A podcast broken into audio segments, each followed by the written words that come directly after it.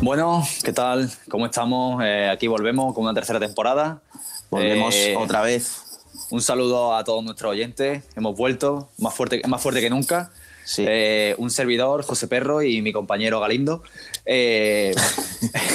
Bueno, aquí, aquí, aquí Mauricio. ¿Qué tal, Mauricio? Muy bien, se acabó la coña del principio, ¿no? Sí, la coña ya. Las cosas cambian ya, ¿sabes lo que te digo? la maduramos. Maduramos, tío. Yo soy padre ahora, ¿sabes digo? Entonces. Unas entrevistas más, más serias, mucho más profundas, ¿no? No, bueno, a ver. Yo tampoco. Yo, quiero que sea un poco de cacho, un poco de guasa, ¿sabes lo que te digo? Ya un poco de WhatsApp también, nunca viene mal. Bueno, esta vez eh, hemos, hemos, hemos estirado un poquito con esta tercera temporada. Sí. Tenemos muchos proyectos por medio, muchas cosas. Muchas vacaciones. muchas vacaciones. Para la gente que no sepa, yo he abierto una tienda en Gran Canaria junto con mi, so- con, con mi socio Nauset. Ha sido un poquito de promo. Eh, así que nada, hemos estado muy súper liados, pero bueno, queríamos ya empezar una tercera temporada que nos lo habéis pedido bastante, nos habéis escrito bastante. Y bueno, aquí traemos y la verdad es que Nos debemos, a, creo- nues- nos debemos a nuestros fans y nos han pedido que volvamos. Exacto. Eh, bueno, yo estaba retirado, yo me había retirado. Ah, vale. Bueno, ¿tú, no, Vale, no vale. tú no sabes la de cuando Michael Jordan volvió? Después del retiro, pues yo he hecho lo mismo. Ah, no lo sabía. Siempre ese es mi rollo. No pues sabía. nada, y la verdad es que, mira, eh, volvemos fuerte, creo yo. Sí, volvemos Para mi fuerte porque. Para mi porque opinión. hoy, hoy tenemos un invitado de lujo. Deluxe, tío, deluxe. Hoy tenemos, volvemos fuerte, el primer capítulo bastante fuerte porque hoy tenemos con nosotros a Doctor Lacra. Pues exacto. Para mí, bueno, para mí, para mí es un, eh, un- uno de los de las personas que tenía mucha ganas de entrevistar. Eh, después, también hay que decir que es una persona que nos han pedido muchísimo por redes sociales. Sí, o sea, es un- nos han pedido muchísimo porque tenemos eh, muchos oyentes de, de México y, bueno, él, quien no lo conozca, eh, que, bueno, que deberían conocerlo, pero quien no lo conozca es una eminencia completamente en el tatu y en el mundo artístico en, Sí, es un en arti- México artista multidisciplinar. súper importante. Así que nada, si no, sin no mucho más lío, vamos a darle, Sin vamos más a darle paso. le damos paso, si te parece. Venga. Bueno, vamos lío.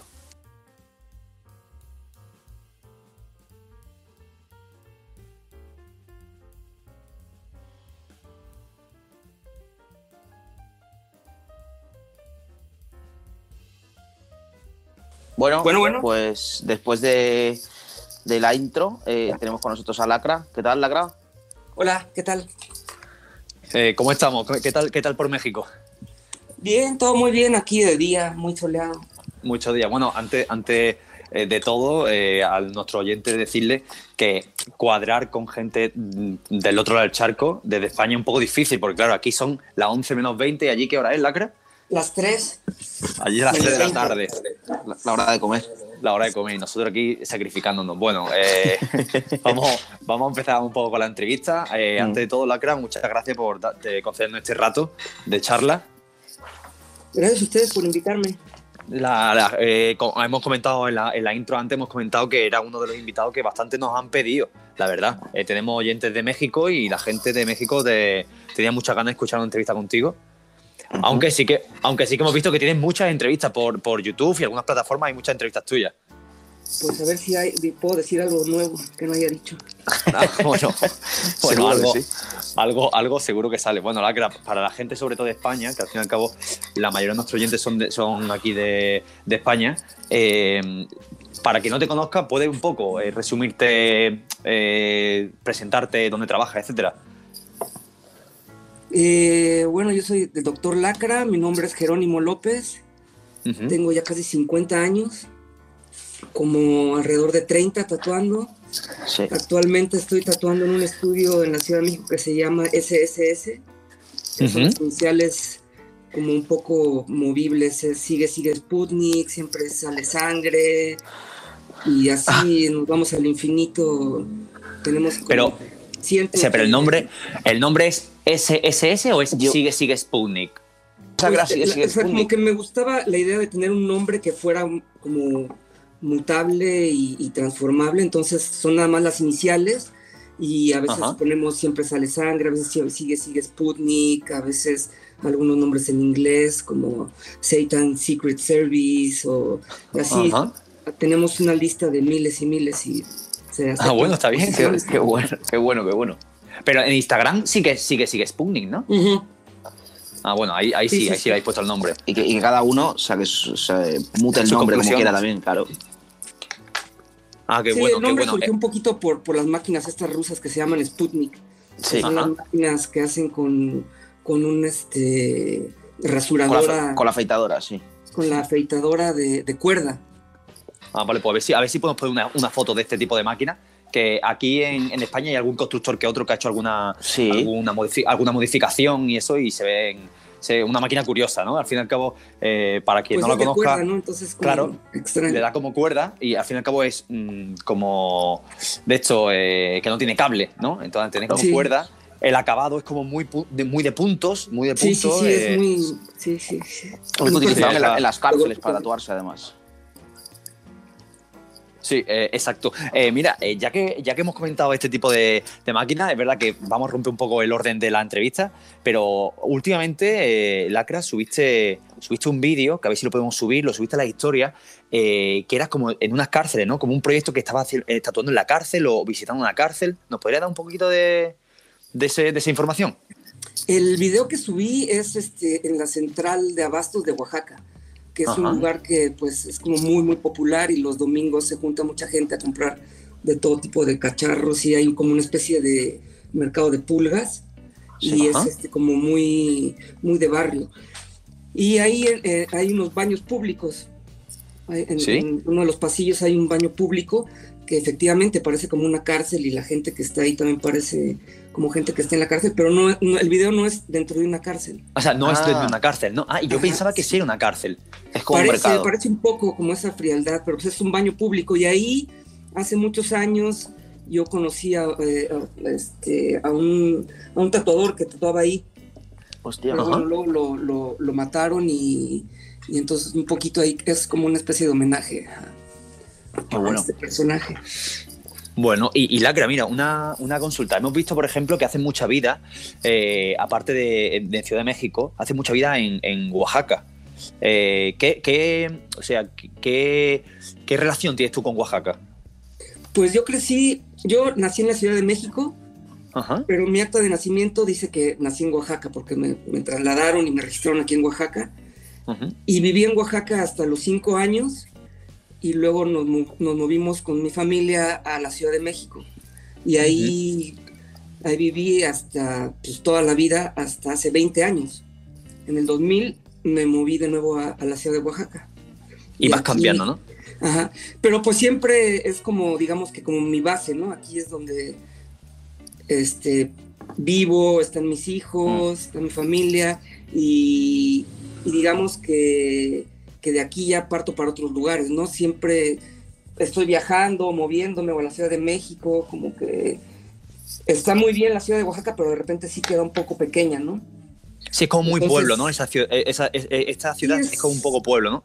Pues como una ciudad chiquita, hay menos de un millón de habitantes. Yo tengo que decir que cuando yo estuve, a mí me encantó porque es como todo muy colorido, eh, todo, muchas, muchísimas pinturas en, en las paredes, eh, muchas de ellas por ti que vi también en esa, en esa, en la ciudad. Y después una cosa que me, que me, o sea, me gustó mucho es que me enseñaron una casa, la cual creo que, si no recuerdo mal, tú viviste de pequeño. Sí, ese es el Instituto de Artes Gráficas de Oaxaca. Y ahora, eh, eh, o sea, ahora es el instituto y antes era una casa. Antes era una casa donde vivía mi papá y luego ya después de unos años mi papá la donó para hacer el Instituto de Artes Gráficas de Oaxaca, que básicamente es una, una biblioteca muy, muy grande de libros de arte en su mayoría y tiene un acervo bastante grande de grabados. Mm. De grabados. Entonces graba- ahí también hay unas salas de, de exhibición y, y bueno, pues ahí hay, hay como varias cosas paralelas a, a- a ese, a ese proyecto. Una zona artística, ¿no? Una zona artística, se podría decir. Sí, sí, y bueno, pues es, es una cosa que donó mi, mi padre en los años 80, 80 y... ¿Qué, relación? ¿Te- teni- ¿Tenía algún tipo de relación tu padre con el mundo del arte? Mi padre era artista. Ajá. ¿Y qué, y qué tipo de arte eh, eh, qué tipo de arte hacía tu padre? Este, pues de todo, un poco como artista plástico, pinturas, esculturas, collage. Ujú. Este, se llama Francisco, se llamaba Francisco Toledo.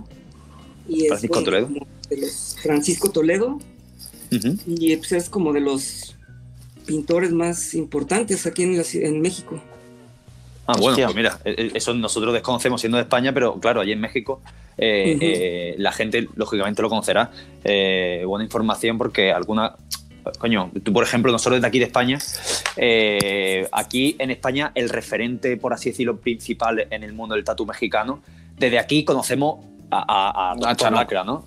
Claro, Sí, Chanok, Chan- y Chanok, Lacra, Lacra y, sí. y Chanok, que vino aquí, vino aquí a España Claro. y tuvimos la suerte de entrevistarlo hace poco, etcétera. Pero claro, mm, lo que es allí, nosotros no conocemos el, el tipo de repercusión y tus orígenes eh, Claro. realmente, ¿no? Porque al fin y al cabo, tu padre es artista y nosotros eso tú lo conocíamos. Pues hubo Bueno. una, una especie de migración como yo creo que a finales de los mediados de los 90, Ujú. Mm. no sé si yo fui de los primeros, pero sí también está el Chapulín Ajá, y también está Pablo Ash. ajá. Bueno, Chanuk ya regresó, pero estuvo como 20 años ahí en España. Sí, sí, Sí, Chanok estuvo un montón de tiempo. el de tiempo. también. Y esta, y esta, o sea, ¿qué influencia se puede decir? Esta, eh, tu influencia artística, venía, se puede decir que viene un poco por tu padre. Esta influencia artística eh, la has trasladado, eh, es que te diría que en el tatu, pero no, pero es que al fin y al cabo tú ha- has hecho muchas disciplinas eh, a nivel artística, ya sea tatuaje, ya sea eh, eh, pintura, ya has hecho muchísimas cosas, desde murales. Entonces, esta, esta disciplina que tu padre, por decirlo, te inculcó, la has trasladado indirectamente al tatuaje, ¿no?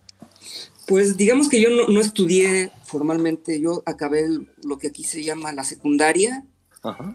y luego ya la prepa ya no hice como un mes de prepa, ya me salí de la escuela y me puse a pintar, entré a unos talleres de, de pintura así como bastante informales, donde nos juntábamos amigos a pintar y Ujú. pintábamos como, digamos como óleo sobre tela o acrílico sobre tela y, y- y ahí como que fue cuando más empecé a, a pintar ya como, como un poco más de disciplina, digamos. ¿Y tú luego pasó el tatu? me empecé a tatuar Ajá. y ahí como que en, en esa época pues las máquinas de, de tatuaje eran como de fabricación casera. Ajá. Aquí le llamamos máquinas hechiceras o caneras, ¿no? De la cárcel, máquinas carceleras, que es básicamente un motorcito. Un motorcito. una- Claro. Sí, como muy, pues en realidad todo, todo el equipo que usábamos lo teníamos que fabricar nosotros, ¿no? Claro. ¿Y cómo Entonces, fue la- La cuando.? educación artística, pues sí, más bien lo que, lo que mi padre me dio fue como libros, visitas a museos. Mi papá vivió Ujú. una temporada muy larga en, en España y en París, entonces pues nos íbamos los veranos a visitarlo y, y era todo el tiempo estar visitando museos, galerías. Entonces esa fue realmente mi educación. No tuve una educación, digamos que escolar, de escuela, no fui a ningún tipo de universidad o instituto, ¿no? Y, y bueno, pues como estar viajando por el mundo, pues me, me abrió un, un montón de puertas, ¿no? No solo a lo que me mostraba mi papá, sino pues a cosas que yo encontraba por mí mismo, digamos, como conocía este, el víbora, que fue una... Sí, el víbora. o incluso Mortadelo y Filemón, y pues no sé, como todo, todo esto, cómics españoles, ¿no? Sí, la vertiente del cómic, ¿no? ¿Y cómo fue el Y- paso? bueno, ¿Cómo pues, empezaste así que- a dedicarte al tatuaje? Pues primero me empecé a tatuar.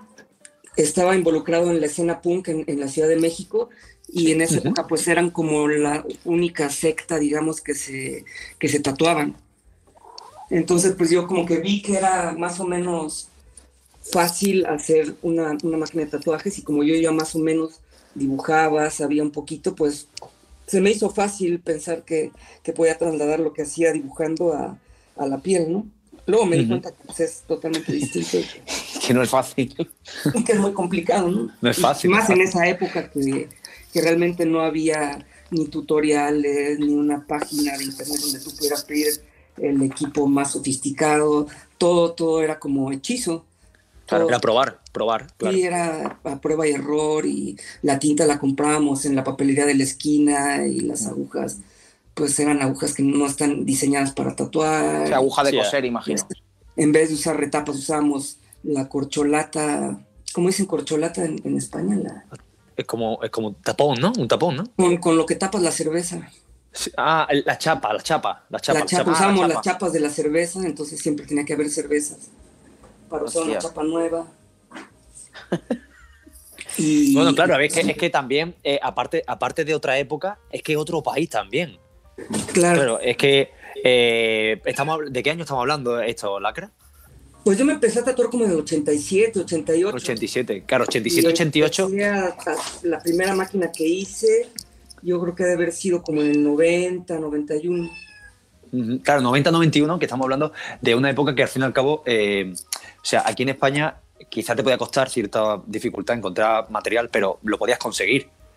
Eh, imagino que en México también, pero claro, mm, a lo mejor hay ciertas cosas que allí cuestan un poquito más conseguir. Hombre, que en el año 90 aquí en España también era complicado conseguir según Claro, si ya era complicado aquí, imagínate allí, claro.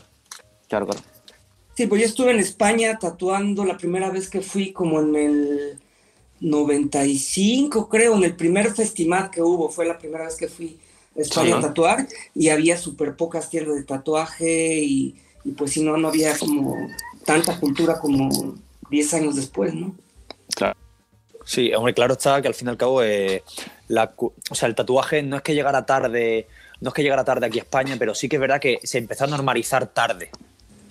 Eh, tarde estamos hablando de esto, de los años 90, 90 y tanto, eh, cuando fue un poquito la, la, expansión de que el público estaba un poquito más aceptado.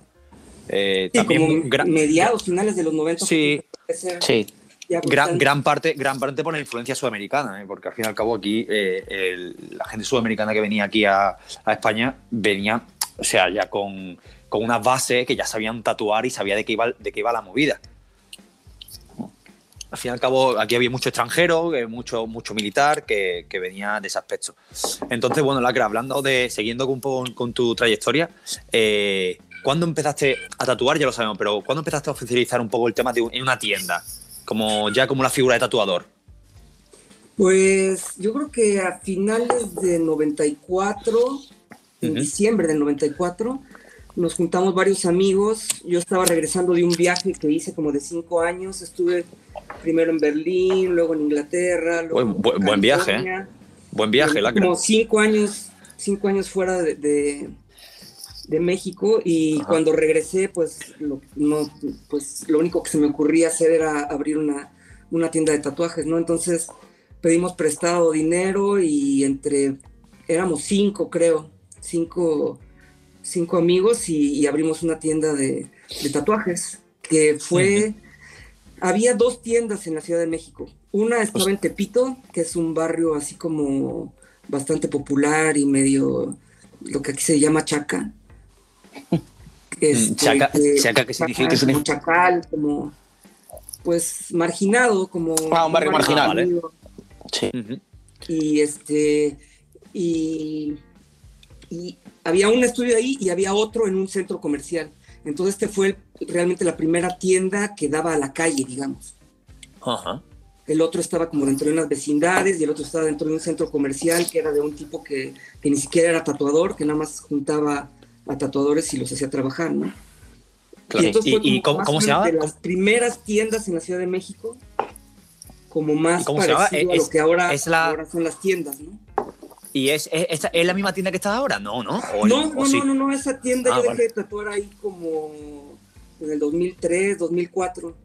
Ajá. Y sigue abierta, pero ya, ya, ya, no, ya no estoy relacionado con esa tienda. Se llamaba Dermafilia. Ajá. Vale, vale, vale, vale. Y bueno, ahí estuvieron pues pues fue como un parteaguas también dentro de, del tatuaje en México, porque pues por ahí pasaron los mejores tatuadores que, hasta la fecha hay, ¿no? El Chano, Pablo, Morocco, todos, todos salieron de, por ahí, ¿no? Ah, salieron de esa tienda. Sí, sí, sí. Claro, si es de las primeras, de las primeras tiendas, por así decirlo, un poquito más de calle, de, de DF, pues eh, claro, pues eh, salieron lo que ahora mismo eh, soy las referencias de tatuaje en México, imagino. Claro.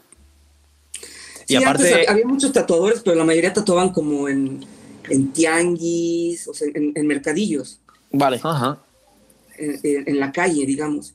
Y esta fue como la primera tienda así como más establecida, con flash en la pared, que nosotros éramos los dueños, era una especie de colectivo. Y, y bueno, pues, pues eso. Muy bien. Eh, mira, eh, eh, digo, digo yo. Sí, José, sí. Mira, yo te, quería comentar, eh, tenemos cierta batería de preguntas que nosotros vamos preguntando, pero claro, hay cosas que, que sería un poco, preguntarte un poco locuras, ¿no? Porque, por ejemplo, pone, eh, ¿en, qué te, en qué, ¿de qué te referencia o en qué te inspira? Y visto tu trabajo y visto, mm, investigando un poco sobre ti, creo que tiene una colección tan grande de, de, figuras, de coleccionismo, de revistas, de todo, que yo creo que imagino que será tu fuente de inspiración prácticamente todo eso, ¿no?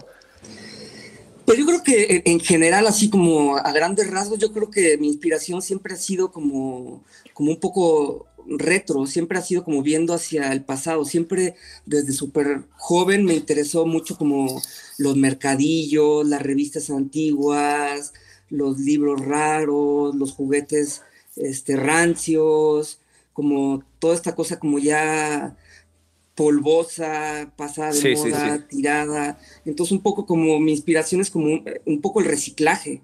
Sí. Ajá. Y bueno, también pues obviamente con los años va cambiando, ¿no? De repente también mucho de lo que la gente con la que trabajas este, te enseña o ves, pues te, te va inspirando y va cambiando mucho la inspiración, ¿no? También como aunque uno no, no quiera, pero pues también hay tendencias, digamos, dentro del tatuaje. Entonces, de repente, pues sí, también eso te, te, va llevando hacia, Cambiando, ¿no? un lado que Cambiando tú no un poco. ¿no? O sea, por ejemplo, recuerdo que en los noventas estaba de, de, moda los biomecánicos, ¿no?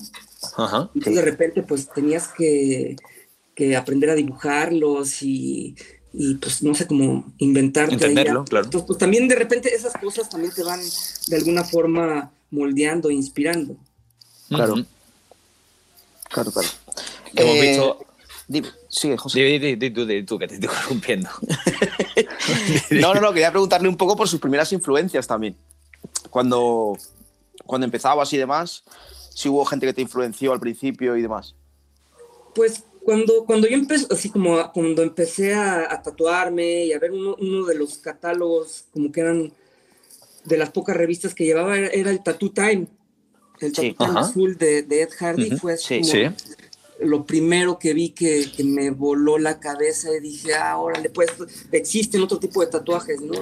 claro, porque era muy distinto a lo que se hacía en la calle también, era una cosa como... Cuando, no hay mucha información, pues como que no hay un punto de comparación. Entonces tú lo que ves es como lo que piensas que está bien hecho o, lo, o que así es, ¿no?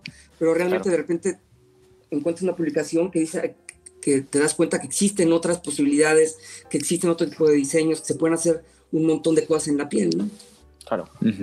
No, para quien no conozca, eh, Tattoo Time, revista que, que publicó Ed Hardy, que eran enumeradas y no hace mucho, si no recuerdo mal, como la reeditaron. Lo, han reeditado, sí, se consigue. Sí, lo reeditaron. Sí, sí, lo reeditaron. Lo reeditaron y pues yo creo que esa fue una de mis primeras influencias. Y luego cuando, cuando estoy viviendo en Alemania, pues en esos inviernos y en esa oscuridad de, de Berlín, pues este, iba, iba mucho a la, a la, biblioteca.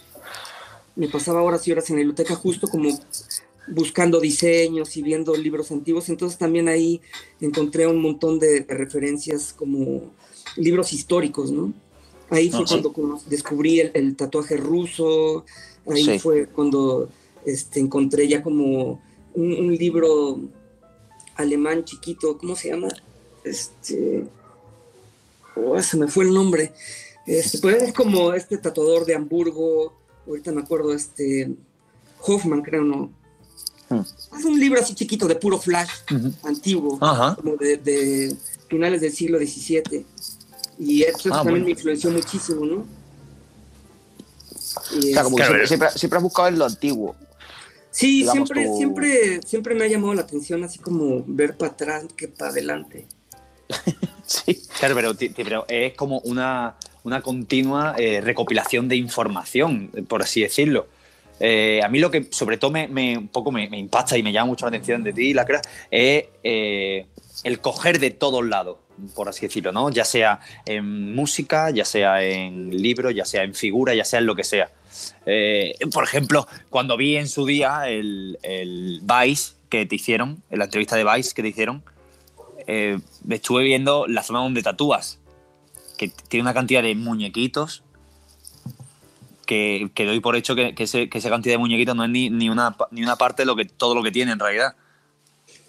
Pues está dividido en dos, ¿no? Ya como una gran parte me lo llevé al estudio de tatuajes de México en las heces, hay una vitrina bastante grande y hay una parte, y pues siempre es algo como constante, ¿no? Y que vas ahí caminando por, por las chácharas y encuentras ahí un muñequito que nunca habías visto y que está como medio deforme y mal hecho y pues es como también, o sea, como, como no exactamente todo lo antiguo me gusta, sino también hay como una estética de, de lo feo, lo, Ajá. lo siniestro, lo grotesco, lo desechado, un poco como, pues todas estas cosas que, que la gente no quiere y, y tiran, ¿no? Sí, que tienes como una, como una debilidad por ese tipo de cosas, ¿no? Lo... Sí, sí, sí. Pero No, es como una eh, eh, estética que me gusta, es como, como Sí. esta estética de, pues sí, como rancio, ¿no? Como algo ya caduco. Y po- po- podría, podrías contarme un poco, porque ya que estamos hablando del tema de las figuras y ese tipo de cosas, eh, la exposición que hiciste sobre los. Bueno, eso- esta exposición que eran como unos tótems, ¿no? Y collages que hiciste como de, de ese tipo de figuras también, ¿no? Pues este, este es- fue un proyecto que hice hace como, lo empecé a hacer hace como cinco años y estaba, no me acuerdo por qué motivo, estaba desempolvando mis muñecos o estaba arreglando y de repente como que por el azar se, se hizo una especie de tótem con varias cabezas Ajá. y se me ocurrió hacer como un tótem, pero al mismo tiempo no me quería deshacer de mi colección de muñecos y, y este, entonces le saqué molde, un molde de silicón a un montón de cabezas, luego las vacié en cera y mi intención era hacerlo en bronce, ¿no? Luego ya con el tiempo me di cuenta que lo estaba haciendo todo mal y al revés y fue Ah. largo para poder pasarlo a metal, pero la idea fue así como un poco azarosa, ¿no? Sí. O sea, que, no lo, que, pues, no veas son. mucho como los tótems y los mitos y las historias y como que los museos que más me gustan la cuando viajo y así pues siempre son como la parte de antropología no Sí. como una parte que me interesa mucho Allí en México, allí en México el tema de eh, los mitos, religiones, etcétera, eh, está muy presente, ¿verdad? Pues sí, es, hay una, una religión como común en toda Centroamérica que es, es muy interesante. Y este y pues sí, muchísima gente también se tatúa, se tatúa eso, ¿no? Entonces, sí también es este como muy presente.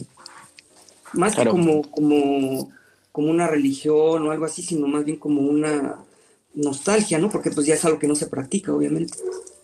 Sí, por lo general también ves en, en tatuaje mexicano mucha gente que hace pues tatuajes precolombinos con motivos precolombinos, pues el jaguar Sí, sí. y tal.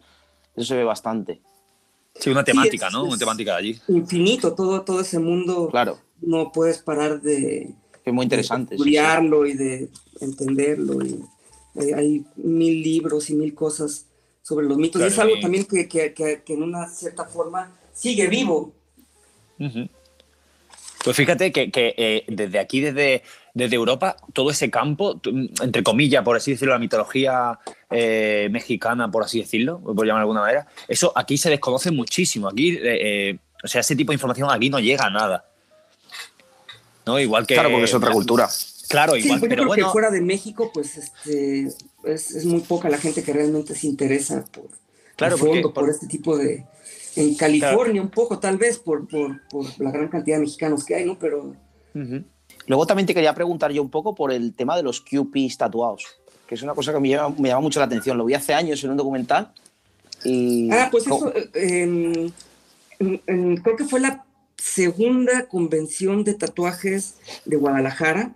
Ujú. Ajá. Fui con el Chanoc, yo creo que 96, 90, y- no sé, como mediados de los 90. Sí. Y conocimos a un tatuador chicano que acaba de salir de la cárcel y que nos enseñó cómo hacían en la cárcel estos vasos de plástico Ajá, sí. tatuajes. Claro.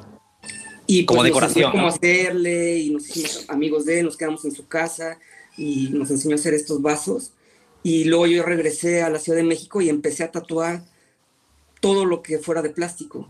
Claro. El teléfono, en esa época eran estos teléfonos que sonaban y... Sí, los de, los de baquelita, estos teléfonos con Pues la no de baquelita, ¿no? Un poquito más modernos, pero Ah, sí, más modernos. todo, Vale. todo, lo, todo lo que fuera de, de plástico lo Todo se tatuó.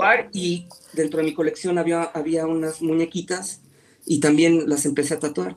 Y luego me invitaron a una exposición, yo estaba fuera de México y, y yo le pedí a mi hermana que fueran a mi estudio y que escogieran lo que quisieran y escogieron unos vasos y la muñeca tatuada. Ajá. ¿eh? Fue el siglo pasado, ¿no? Y de ahí ya pues como que se volvió un, un hit y pues he hecho, he hecho muchísimas de esas, ¿no? Claro. Y es la- exactamente con la misma técnica que haces un tatuaje, te lleva exactamente el mismo tiempo y incluso más complicado si no se le desarticulan los brazos. Tienes que estar ahí como metiendo la máquina. Claro. Qué bueno. Sí, pues es más, he visto yo imágenes de los y estos tatuados tuyos. Es más, en Instagram yo creo que tienen algunos. A mí me parecen Y- increíbles. Sí, se ve muy guapo, la verdad. A partir de, aparte, yo no sabía un poco que los primeros que hiciste tú eso fuiste tú. Pues creo que sí, no, no, no, nunca he visto a alguien que, pues digamos que tal vez en plástico sí había otras personas que sí tatuaban en plástico, pero sobre un muñeco, creo que sí, sí, primero. Luego, posteriormente sí que hay gente que lo ha hecho y tal, pero yo creo que, lo Sí. que- claro, el primer, primero que supe yo que lo hacía era que lo hacías eras tú, claro. Sí, no, ahora De- se ha vuelto como una moda y hay gente que los vende en internet. Sí, sí. Sí, sí, sí. sí. Eso hay además. gente que falsifica los y- Ya.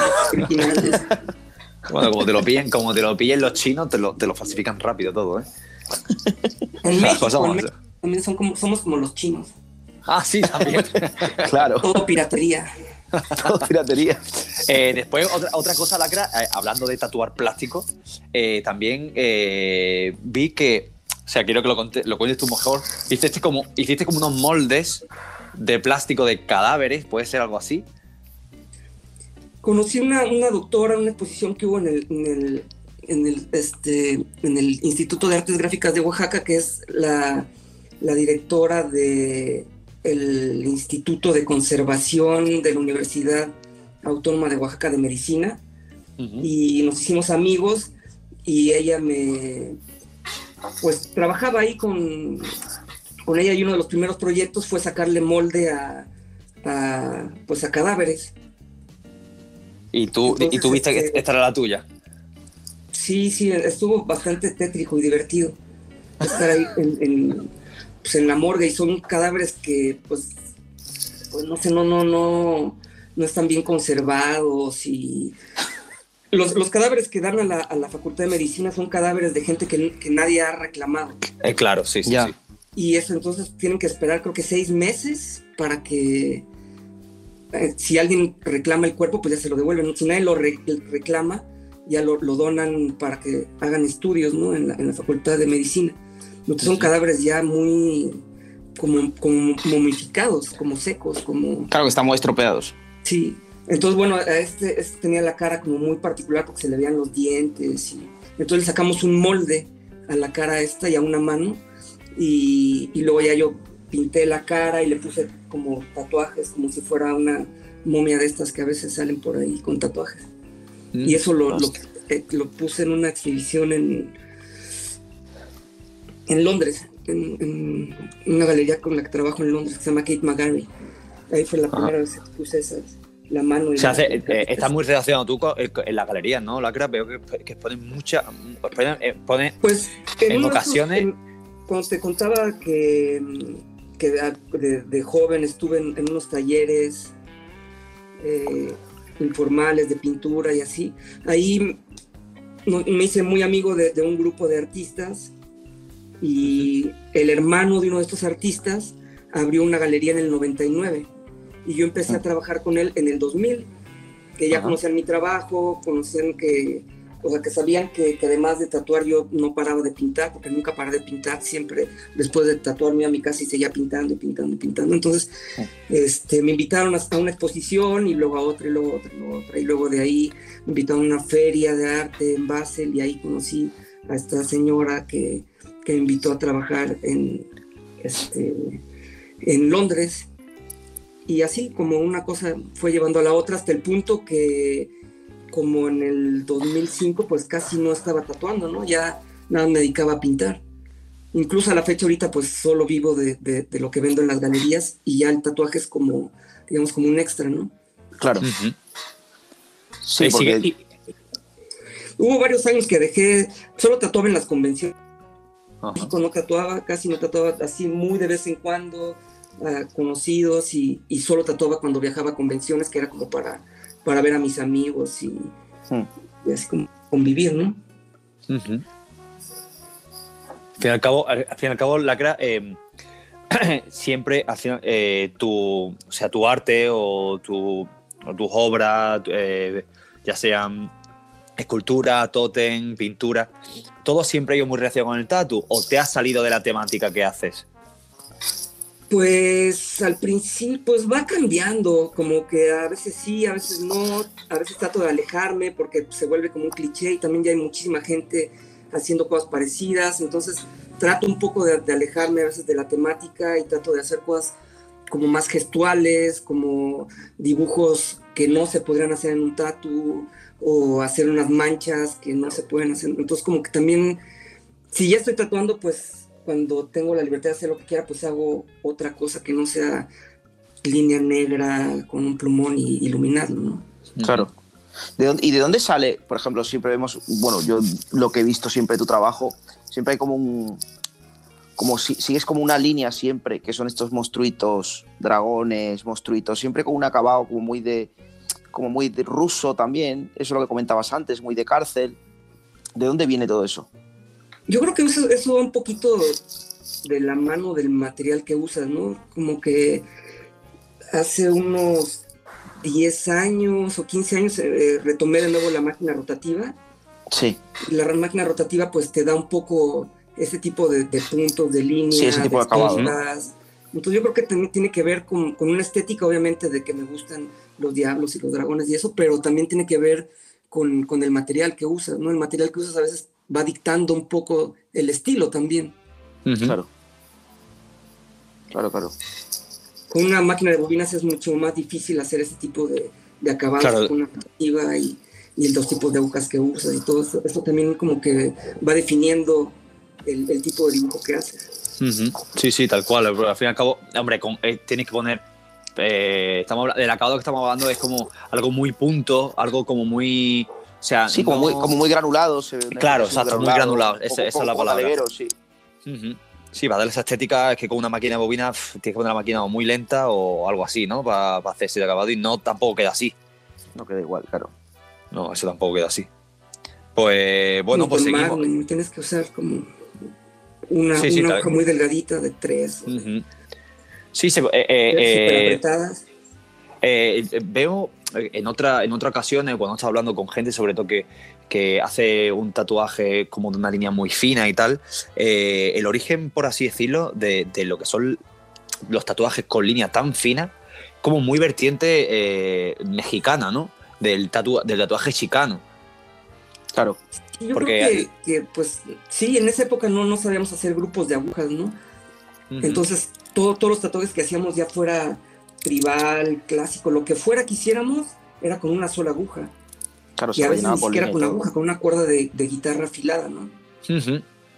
Entonces, pues ahí, ahí también pues eh, te, va llevando hacia un tipo de dibujo. Bueno, pues, eh, Pero pues no seguimos. Creo que, no creo que sea solamente chicano, ¿eh? yo creo que ya lo hacían antes. había uno que se llamaba Sutherland McDonald, ¿no? Un, inglés, o McDowell, o McDonald, McDonald creo. Y ya hacía esos acabados. Muy, muy finitas, muy línea pues de uno. Yo creo que era línea de, una sola aguja. Sí, pero a nivel. Hay quizá a nivel... de ese señor, pero de los tatuajes que se ven, hay, se ve que, que, usaba como línea muy finita, ¿no? Pero a nivel, a nivel mediático, quizá un poco el impacto de, línea fina, por así decirlo, fue quizá el tatuaje chicano, ¿no? Eh, sí, creo que eh, sí. Todo línea muy fina, el tipo de letra, eh, todo ese, ese, tatuaje, aparte de la temática, lógicamente, la temática eh, de calle y todo, yo creo que un poco fue el, tatu chicano. Sí, sí, sí. Eh, tú empezaste, tú, cuando em, em, hablamos de tus orígenes o de tus comienzos, mejor dicho, ¿qué tipo de temática te gustaba tatuar? ha pasado mucho tiempo, ¿no? Habrán cambiado las cosas, pero ¿qué tipo de temática es lo que te llama la atención a ti? Pues a mí siempre me llamaba la atención como más como lo grotesco, los diablos, las cosas más como bizarras pero pues en esa época pues hacías lo que te pedían, ¿no? Claro, claro. Lo que estaba más de moda creo que eran los tribales. Sí. Era un infierno hacerlo con una sola aguja, era... Hombre, claro, horrible aquello, ¿no? Sí, sí, sí, además cicatrizaba mal y... que no, no quedaba bien pinchado, no quedaba bien Sí, sí, entonces era, era pues sí, como que también mucho lo que te, lo que te pedían. En esa época no, no, no había tanto este, esta cosa más actual del tatuador, o sí había, pero no estaba tan difundido, ¿no? Sí, lo del custom. así como de, que, ah, yo tengo tal estilo y solo hago este estilo, pues antes no era así, ¿no? Antes hacías lo que te tocara. hacer. Sí, Teníamos como un la puerta. orden, así el primero que llega es el primero que y el segundo y así, conforme iban llegando los clientes, pues si te pedían Ujú. unas letras, hacías unas letras, si te pedían un tribal, hacías un tribal, si te pedían un retrato, pues tenías que hacer un retrato, ¿no? Eso, Yo creo eso sí que es verdad. Mucha gente de mi generación tiene como esa versatilidad de, de dibujo, ¿no? Ujú. Porque pues sí tienes que aprender a hacer un montón de cosas, ¿no? Ahora pues la gente nada más hace lo que saben dibujar y ya. Claro. Sí, pero, Antes pero- no, pero- antes personalmente para claro y personalmente para ti eso es bueno o malo a veces comentamos eso con algún invitado y demás qué pues opinas es tú un arma de dos filos, ¿no? sí No sé, como que igual, por ejemplo, ahorita el Chano que está retomando este, meter tribales en, en su, en sus tatuajes, ¿no? Y yo creo que si no hubiera pasado por toda esa etapa en la que nos pedían tribales y en esa época no le gustaba tanto hacerlo, ¿no? Y ahora lo disfrutan un poco más. Entonces como que todas esas se vuelve parte de un aprendizaje, ¿no? sí. Entonces igual, pues si nada más tatúas lo que tú quieres, pues ya como que te estás limitando un poco. Claro No está claro. Igualmente te digo, eh, que yo creo que eh, ha, ha habido como una, un, cambio eh, que ahora, como que la gente ya sí que se está pensando como que sí que hay que hacer de todo. ¿no? Eh, parece como que, como que eso se, se acabó, no, la gente solamente hace su, estilo, hace su estilo, pero ya cada vez está, se está la gente viniendo arriba y ya tiene que hacer de todo. ¿Por qué? Porque hay cada vez más tatuadores y, y el trabajo hay que repartirlo. Entonces... No, también es aburrido, ¿no? Creo que si, si haces todos tus tatuajes con la misma aguja, con todo, pues como que se vuelve un poco monótono también. claro Haces tu dibujo, haces tu stencil, nada más repasas la línea con negro, luego le pones las sombras. Se vuelve como un- una, algo como muy... como mecánico no o bueno, para mí, por ejemplo, se me hace como un poco tedioso y aburrido, ¿no? Entonces por eso me gusta estar saltando de un estilo a otro y estar como todo el tiempo aprendiendo, ¿no? En cierta forma como que No, inquietudes, ¿no? de aprender, ¿no? Puedes dominar Claro. algunas cosas mejor que otras, pero siempre tienes un, un- algo, un motor que te lleva a, a seguir aprendiendo. ¿no? Ujú. luego también que te quería preguntar eh, si preguntamos un poco los viajes o sea, es una persona que has viajado bastante entonces un poco los viajes que han podido influir en tu carrera Pues bueno, el primer viaje que hice así ya como solo fue como a los 17 años que me fui a Berlín. Sí. Y eso pues fue como muy, muy, muy importante, ¿no? Y de ahí Berlín me fui a Londres y luego en, estuve una pequeña temporada ahí, fue donde conseguí la primera máquina de bobinas. Luego fui a California y también fue importantísimo porque estuve viviendo en Oakland y ahí conocí el Tattoo Archive de Chuck Eldridge. De casualidad, el lugar donde yo llegué a vivir era la misma calle donde estaba el Tattoo Archive. Y, y bueno, a través del Tattoo Archive conocí a Hardy, conocí a un montón de tatuadores, empecé a ir a convenciones, entonces es- ese viaje sí como que me definió muchísimo, ¿no? Y de ahí pues ya como hice miles de viajes, todo el tiempo estaba viajando a Europa, a. Estados Unidos, un poquito en Asia, entonces pues sí, sí, sí, y siempre como, como tatuador nómada, ¿no? En esas épocas no había todas estas restricciones de que no podías viajar con máquinas, de que sospechan de Claro. que vas a trabajar, Ya, ya, y ya, ya. viajaba con, además pues no había un iPad, ¿no? Tenías que viajar con tu carpeta de diseños, con una fuente No, ahí- que ahí te pillaban, ahí- media ahí te- mochila, Claro, con tus ahí tubos de metal. con Claro. tus- entonces ibas cargando un montón de cosas, pero eso te permitía ir trabajando donde fueras, ¿no? Y así es como, como, como viajé la, ma- la mayor parte del tiempo, ¿no? Ya después cuando Oye. vino la etapa más como de galerías y eso, pues ya era distinto, porque viajaba más para hacer exposiciones y aprovechaba para hacer tatuajes, ¿no? Pero sí era Ajá. como ya otro tipo de viajes, ¿no? Igual te digo, sería, sería, ahora que lo estás diciendo, ¿no? De esta manera así como clandestina que hay que viajar para, para, para tatuar por ahí, hay que viajar de una manera muy, como muy escondida. Eh, Ahora, por ejemplo, cuando te vas a Estados Unidos, la gente cuenta, ¿no? Que se, se tiene que borrar el correo, se tiene que borrar el, el Instagram, sí se ahora, tiene ahora que es borrar una, todo. ahora es una locura Eh, imagínate-. Claro, imagínate antiguamente, o sea, eh, si hubiera sido tan, tan perseguido eso, hubiera sido imposible viajar. Porque claro, eh, tú cómo te llevas tus tubos, tus papeles, te llevas tus cosas. Sí. O sea, tenías que ir con Sí, nada y en cada... Ahora preguntan, ¿vas a, ¿vas a trabajar? No, no, no, solo voy a tatuar colegas y no voy a hacer ningún dinero. Pero pues ahora, sí ya, era- ahora ya lo saben ahora ya no, no se puede Claro lo saben. Y no, y luego pues tenías que conseguir un olla express para esterilizar. claro para esterilizar porque no, y- no usas autoclave tampoco Reciclar Claro, claro, claro. Ya, es que al fin y al cabo eh, la cosa se está poniendo en ese aspecto un poco más difícil, pero bueno, también como hay tatuadores ya en todas partes del mundo, entonces eh, es también facilidad para los clientes tatuarse. Y entonces, eh, Lacra, ahora mismo tu vida, por así decirlo, está centrada allí en, en- en México, ¿no? Sí, sí. No sueles viajar Sí. tanto ya. Pues ahora está más difícil, pero sí, sí es algo que disfruto. Pero ahora, pues con todo este tema de COVID y eso, pues sí se pone más difícil. Y también, pues como hay, hay más control de que te pueden revisar tu móvil y si hiciste citas o si vas a trabajar en tal lugar, pues es, es como un poco más este tedioso, ¿no? Como- Claro. pero aparte- sí, sí me encanta viajar y sí lo voy a seguir haciendo. Y sí, este, realmente, realmente no sé ni vaya, cómo. pues me las ingeniaría para tatuar, ¿no? que realmente no sé ni cómo hacen el tema de, de lo que te revisan el móvil, porque es que yo he escuchado incluso que teniendo el móvil como completamente eliminadas las cosas, como que te lo rebuscan de tal Sí, manera te que lo te rebuscan encuentran y- al y final. Te, te encuentran cosas que has borrado y cosas así, sí, sí. Sí, no, yo creo que si quieren pueden saber Claro, lo que tú quieran, hayas hecho claro. ahí. No, no, tal cual, tal cual. ¿Y cómo está el tema del COVID en México, eh, eh, Lacra? Pues no está tan represivo como en algunos lugares de Europa que, que he visto noticias, pero sí, pues la gente está muy paranoica y, y- pero al final de cuentas es un poco más relajado. Más relajado. ¿Y cómo afectó, se puede decir, este, este, este pandemia mundial o, eh, se puede decir, en México solo, cómo afectó allí en México al mundo del tatu?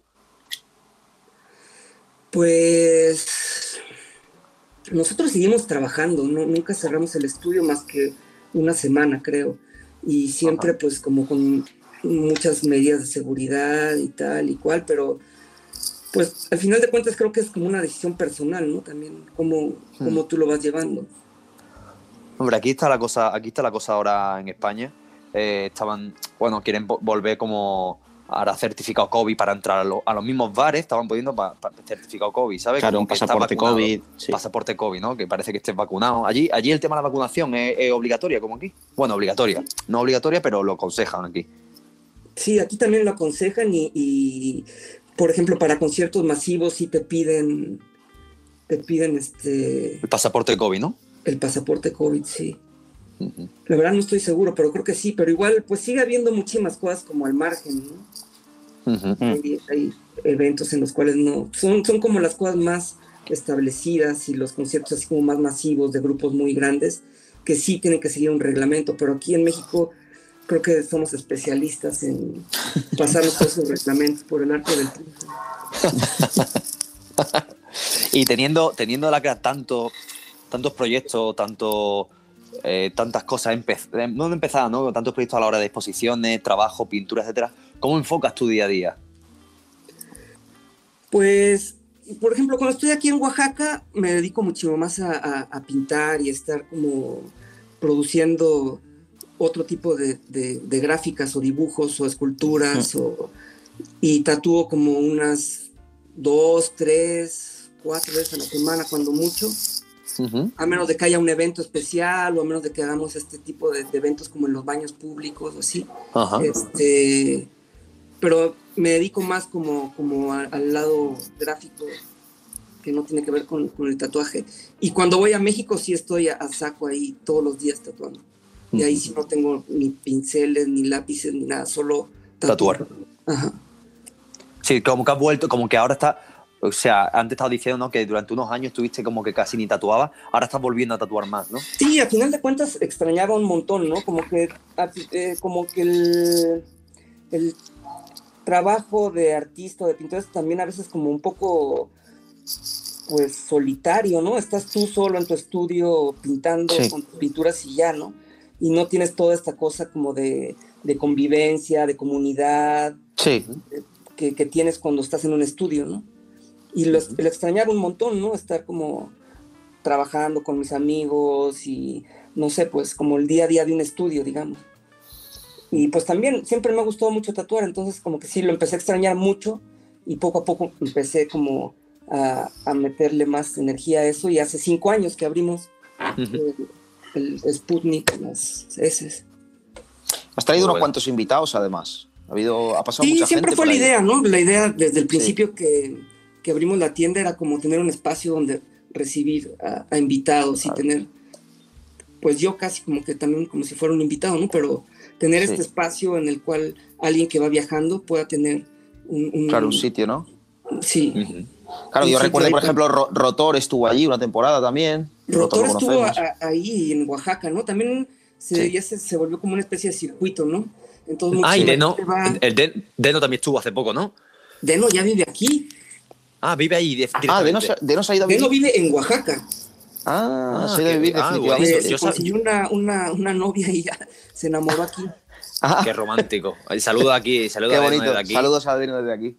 Sí, este, pues se volvió como una especie de circuito, ¿no? Como que muchos de los tatuadores van, trabajan un rato en la Ciudad de México y luego viajan, vienen aquí a Oaxaca. Sí, sí, sí, en es que cuando- donde Cuando, la- cuando nos entrevistamos estuvimos, estuvimos hablando pues, de... también pasan por, por este otro proyecto que tengo que se llama El Ojo Peludo.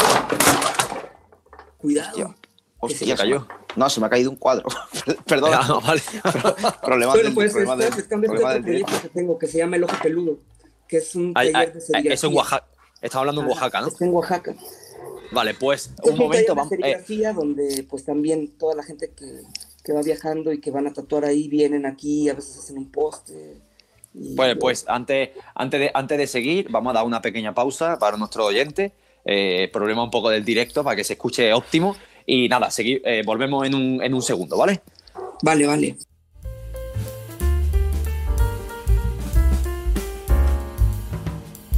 Eh, bueno, pues eh, os traemos aquí este break dentro de, de- dentro de esta entrevista. Y el motivo de hacer este break es el siguiente.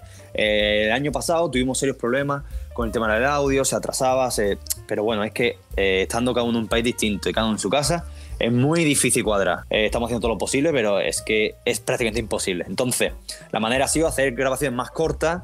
entre, entre grabación y grabación y grabaremos algo para que no se queden espacios muertos. Así que bueno, hacemos este un rollito noticiero, ¿no, Juan? Sí, Eh, inciso, un inciso. Eh, estos, estos breaks los hace conmigo Juan y empezamos como tiririririn. Bueno, hoy con ustedes. Mm, No, vamos a hablar sobre todo de, de- de- de novedades respecto al tema de nuestros patrocinadores que creemos que, que son cosas interesantes. Empezando, por ejemplo, eh, Juan, comienza tú. Bueno, yo, eh, bueno, todos los patrocinadores son interesantes porque Sí. cada vez cada vez más. Ahora está Oculus, están la- las, las cremas de OG Supplies, Professional Tattoo Magazine y bueno, en el caso de hoy vamos a abrir con un producto de OG Supplies que es eh, totalmente nuevo y aprovechando la pausa en la entrevista eh, queremos mostraros eh, este Clipcore que ahora supongo que los que lo vean en imagen saldrá la fotografía que es bueno es un Clipcore made in USA o Bain Made y Destroy Troy que son dos, dos constructores de máquinas de Estados Unidos que bueno son bastante reputados y tienen bastante renombre allá en América. Supongo que habrá gente que los conozca. Bueno, clic Y, entonces. sí son unos clipcore que bueno según sus propias palabras eh, juntan simplicidad y sofisticación a partes iguales que es un cable Ah, que trae la- las varillas las varillas están como bañadas en oro de 24 quilates ¿Qué? Claro, No lo sabía que era de oro. Digamos que, claro, de 24 quilates, sí, sí. O sea, se, se- o sea, se puede, se, se puede decir que son para gente muy vanidosa. No, porque, o sea, sí, también, es para gente vanidosa, pero tiene un sentido, es que el oro es muy buen conductor ¿no? de la electricidad. Entonces, digamos que esto te asegura la mejor conductividad para tu, para tu máquina con este clip. Oh, vaya. Y luego la O sea- manera de la que se engancha también es especial. pero- La propia foto se, ve- se- se verá un poco, se verá un poco la foto. Sí, se ve, pondremos varias y, y eso también, de- digamos que el enganche está pensado para, para todos los tipos de geometría. Sabes que a veces Ajá. como que no te, según si el chasis es más pequeño o es más grande, no encaja bien o lo que sea. Entonces estos digamos que te aseguran que, que te va a ir para todos. Sí. Vale, pues aconsejamos a la gente que, Eso que lo sí, compre, tiene un cable, es un cable súper flexible, que no se pega, es fácil de limpiar, fácil de reparar también, que Ajá. Esto siempre si se rompe y tal, luego la gente lo tira, ¿no? Pues este se puede reparar y lo suyo sería que la gente aprendiera a repararse el pico, pero bueno. Eh, Hombre, es, es- lo suyo, lo que pasa es que le estamos quitando un poco de, de- de- de dinero a, sus, a los suplis, tío. No, no, no, porque a ver, este, este cable realmente es, que te- es un cable para toda la vida, ya te digo. Un clicker bueno. Y entonces, bueno, eso, la gente que esté interesada que vaya a la página de OG, ogtatusupply.com y ahí le eche Y que, y que puede comprar. Gracias, Max, siempre trayendo material de la primera calidad, tío. Siempre, saludos a Max. Siempre material. Bueno, y también, también hablamos, eh, ya sabéis, eh, también nuestro, pa- nuestro patrocinador eh, también Tiger Speed, eh, como siempre saca sus cajas de, de colaboración con, eh, con Sailor Jerry, también colaboración con Andrew Wilmondi, ha hecho colaboraciones con Paul Doberman. Bueno, una caja que es bastante curiosa para la gente que no, o sea, que está dudando en comprar crema y cosas así. Esta crema está, eh, aparte va guay. eh, Y por último, y por último, rápido inciso, queremos, eh, por parte de Profesional Tattoo Magazine, nuestra revista de nuestro amigo Dani Aníbal, El Saro Corazón, queremos hacer un sorteo, el cual solamente está saliendo aquí, no lo vamos a colgar ni en Instagram, ni lo vamos a colgar en ningún lado, Exclusivo. exclusivo a la gente que lo esté escuchando ahora mismo, ¿vale? Eh, el sorteo es el siguiente, no lo queremos en subir en Instagram por la- dos motivos. Uno, porque queremos incentivar que la gente escuche el podcast, que nos vendría de puta madre que os suscribáis y todo ese tipo de cosas.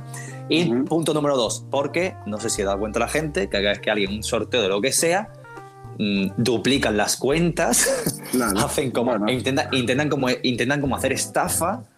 Eh, Claro. Entonces no queremos nada de eso.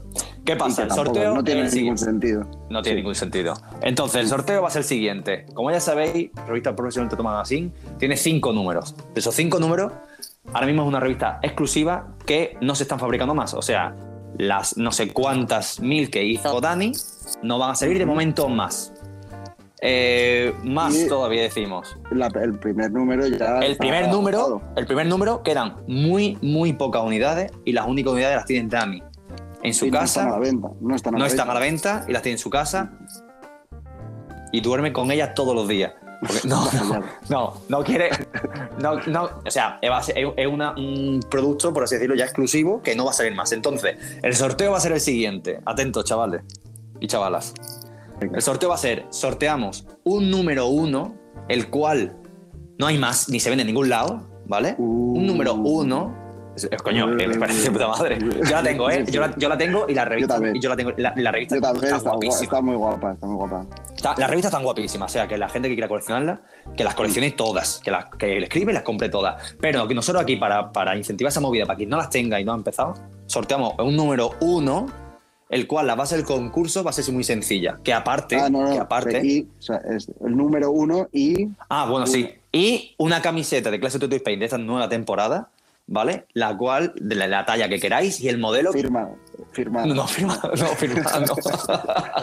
No, no. Es revista y camiseta. Hay dos modelos, el modelo que queráis y la talla que queráis, el cual se os mandará en su casa. Este sorteo, lo primero de todo, solo es disponible en España.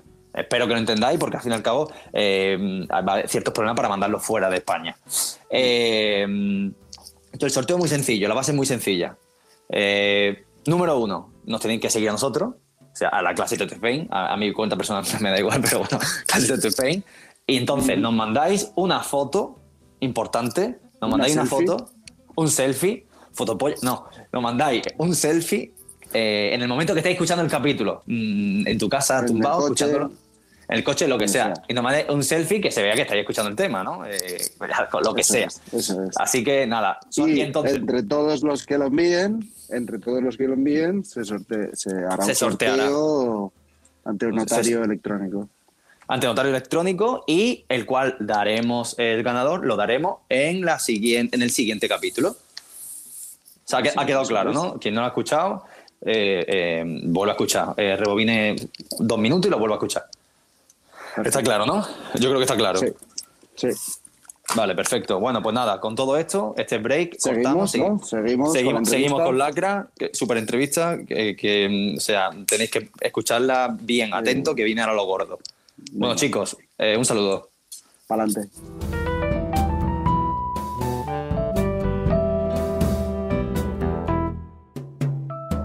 Eh, bueno, pues seguimos aquí, después de esta pequeña, este- esta pequeña público, un momentito. Eh, nada, seguimos con Lacra. Lacra nos estabas contando que había montado una especie como de taller, ¿no? En- Sí, un taller de serigrafía, lo, de- lo del ojo peludo, esto que estabas comentando. Pues el Ojo Peludo es un proyecto que inicié hace como cinco años aproximadamente, seis, por ahí, y que pues no sé, como que a mí siempre me, me gustó mucho la, la serigrafía. El primer trabajo que yo tuve fue haciendo positivos en un taller de, serigrafía y, digamos que siempre ha estado a mi lado por ahí la serigrafía. Entonces, este, ahorré un dinero, me compré una máquina y empezamos con, con, el peludo y pues también al principio pues como para hacer mis, mis dibujos, pero poco a poco pues se fue uniendo más gente como Camuñas, que sí. gente, y pues gente que venían de visita, ¿no? Y artistas que van pasando por ahí, que los invitamos. Y, y pues eso, pues este, pues es como parte de, todo este circuito que, les estaba platicando, ¿no? Que muchos tatuadores van a las heces y luego vienen aquí a Oaxaca y hacemos un poco de serigrafía, entonces así como no solamente la experiencia de que vas a una ciudad y ya a un país y nada más tatúas, sino también puedes hacer otras cosas, ¿no? Claro. Sí, bueno, y, además si va, si va enfocado un poco al, tema artístico, ¿no? Eh, va, o sea, presta, eh, presta, ¿no? Tatúa, hace serigrafía, conoce la ciudad también, que a mí, por ejemplo, Oaxaca me gustó mucho, ¿no? Por eso, ¿no? Está ahí. Eh, bueno, yo creo que yo creo que Sudamérica en general se ven como se ven como muchas pintadas y muchos murales, ¿no? Eh, e incluso tú tienes algunos murales hechos en. Uno, uno por ejemplo, uno que, del túnel de la Loma, algo así, ¿no? Tienes un mural así grande allí puesto, ¿no? Ah, sí, sí, sí, este, en, en Monterrey. Eh, ¿Suele hacer ese tipo de murales grandes? Este es grandísimo, no, no, no, no, no suelo hacerlos tan grandes. De hecho, ese, ese proyecto yo lo acepté con la condición de que otras personas lo pintaran, porque sí son como 50 metros de alto, creo. Hostia. Entonces, este, o algo así brutal, no, no, no me acuerdo muy bien, tal vez estoy exagerando, pero este, sí, sí es muy alto. No, para que, para que no sepa. Entonces, yo dije, bueno, yo hago el dibujo, pero que otros lo pinten, porque no me quiero lo hicisteis entre, entre varios, ¿no? Supongo. Sí, entonces entrenaron un grupo de, de, grafiteros de Monterrey, les dieron un curso de, ¿cómo se llama eso? Rapel. Ah, de, ah, de rapel, se colgaron ahí de, además porque no podían parar el tráfico porque es una, pues es un puente muy concurrido, entonces ahí los colgaron y, en realidad yo no fui como a supervisar y a inaugurar. Pero bueno, pues, el, diseño sí es mío, la idea mía y, estuvo muy divertido hacerlo y fue súper controversial, es este, como muchísima gente lo dio ¿Por qué? pues no sé, pues se les hacía como que era como muy, que, que, era lo peor que alguien puede ver para pasar un puente, ¿no? Como algo de terror. Vamos a intentar poner una foto. Vamos a intentar poner... Es, como, es lo último que quiero ver cuando voy a entrar a un puente oscuro, ¿no? Entonces la gente claro. decía así como... Y sacaron miles de notas en el periódico, se juntaron como estos grupos de familias cristianas para protestar y sacaron pues, en todas las revistas sacaron artículos. Fue, fue divertido sacaron memes. Como el, oh, túnel, de la muerte. El túnel de la muerte. Eh, se llama el, el, túnel de la loma larga. Puede ser que se llama así Puente de la Loma, Puente de Loma Larga, ¿no? Es este antes de entrar a un lugar que se llama San Pedro, entre Monterrey. Vale, vale, vamos a intentar poner foto, pero si, si la gente quiere buscar más foto y tal, que se llama. Se llama. De, esa manera. Después tengo yo, tengo yo aquí varias, varias cosas apuntadas. Lo que pasa que, sinceramente, no sé por qué lo tengo apuntado. Tengo aquí, preguntarte por la palabra yurugu. Ah, yurugu, ok. Eh, yurugu fue, es, es, el título de una exposición. Ajá. Y entonces eh, esta fue una exposición como mía y de otro señor que se llama René Bustamantes, que es un, un gran coleccionista de máscaras, máscaras mexicanas y todo tipo de objetos. Es un antropólogo que se ha dedicado a viajar por todo el mundo, que estuvo en las islas del Pacífico, estuvo en Papúa Nueva Guinea, estuvo en las Islas Marquesas, estuvo en mil lugares de África, entonces tiene muchos objetos. Entonces hicimos una selección de sus de, sus, este, de su colección y eso estaba como en diálogo con, con, justo con los tótems de los muñecos que hablábamos antes y otros tótems que hice. O sea, justo para ese proyecto era una especie de casa abandonada y en esa casa abandonada había unas vigas muy antiguas que estaban así como pues este, arrumbadas ahí y a mí se me ocurrió la idea de, de tallarlas para hacer unos tótems de madera así grandes como de dos metros y cacho y así. Entonces, bueno, intenté tallarlas, pero me di cuenta que pues, me iba a llevar una vida entera para poder aprender a tallar en madera. Es muy, es- se, bien- tarda, se tarda mucho, es, muy- es bastante... Sí, no, es, es una ciencia. Y, Sí, y yo tengo un amigo que hace tallas en madera y Y se pues tarda uno que tiene muchísimo. manos de tatuador, pues no tiene las manos de un, este, pues sí, inmediatamente te salen ampollas, Sí, sí, sí. te pican todas las astillas en la cara y no, pues no, no se puede. Entonces me eh, contraté a un, a un tallador profesional. Entonces Sí. yo lo iba dirigiendo, le iba diciendo qué, qué figura poner y hicimos unos tótems un poco con, con la misma idea de sobreponer como distintas culturas, distintas iconografías. Entonces de repente estaba una figura de una este, resortera guatemalteca y luego arriba había una máscara africana y luego estaba Darth Vader y luego arriba Hulk.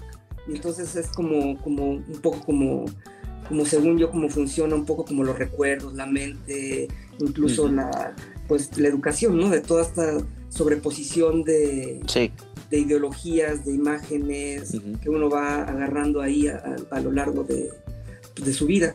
Y el nombre de Yurugu es, es- era el título de, de la, de De la la exposición. exposición. La verdad es, es un término súper complejo que puso este señor, ahorita la verdad no me acuerdo, pero es, es como Yurugu, es como una deidad de, de África y, y- y bueno, tiene, tiene mucho que ver con, con las máscaras y, y con los rituales y el totemismo y todo, todo esto. Ujú. Fue una, Sí, una que mezcla, como Cuatro o cinco años más o menos.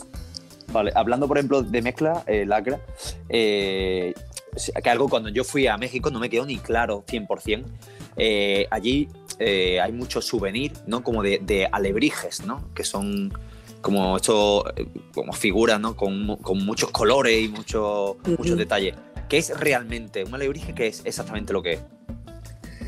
Pues había un señor que se llamaba Linares, que, que- que hacía estas figuras este, como en los años 60 y de ahí son, no es algo como muy antiguo, ¿no? Es más bien como el, el alucín, el viaje psicodélico que tuvo este señor y empezó a hacer estos, estos alebrijes, no sé de dónde venga la palabra, pero creo que sí, él, no sé si él acuñó la palabra o eh, este señor Linares, y luego pues empezaron a tener mucho éxito y ya hay como un montón de lugares donde, donde los hacen, pero no es algo como tan tradicional.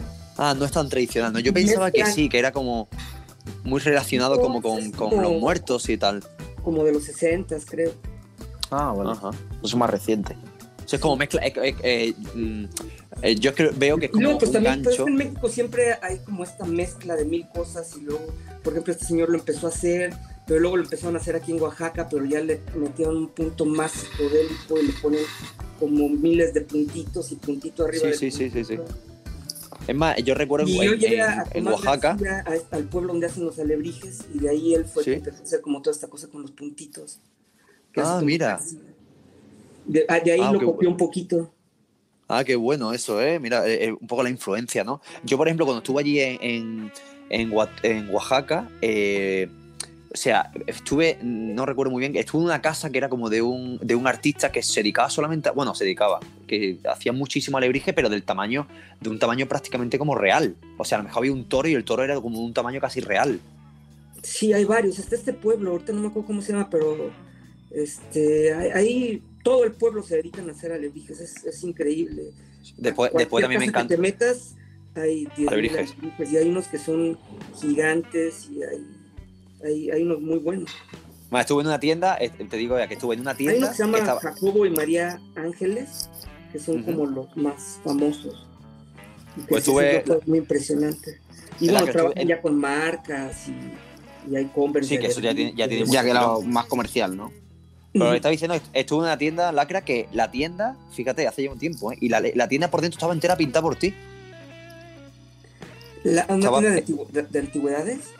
Mm, Sí, eran, sí, había como de todo, había alebrije y había cosas, había allí un montón de, de cosas, y estaba pintada Es- por bueno, ti. Por sí. Ese fue un proyecto que, que hizo un, un, un tipo que vino de Japón, mexicano, y que quería abrir una tienda de antigüedades este, en el centro y, y nos contrató a mí y a, y a Camuñas para pintarlo.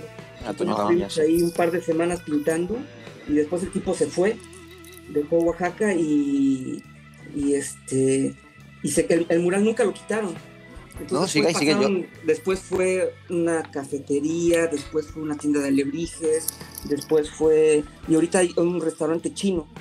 Pero el Ah. mural lo han conservado. Y lo respetan, ¿no? se ha atrevido a, a, a borrarlo, ¿no? Pues les gusta y va la gente y toma fotos.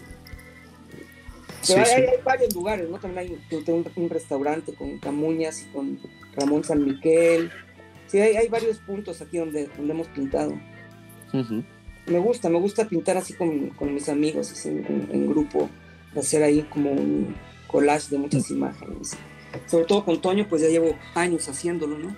En España también hay, hay un lugar en, en Malasaña que, que. Se llamaba antes La Buga del Lobo, La Buga del Lobo, ahora no sé cómo se llame. Pero sí, del- me mandaron hace poco Y- unas, unas fotos.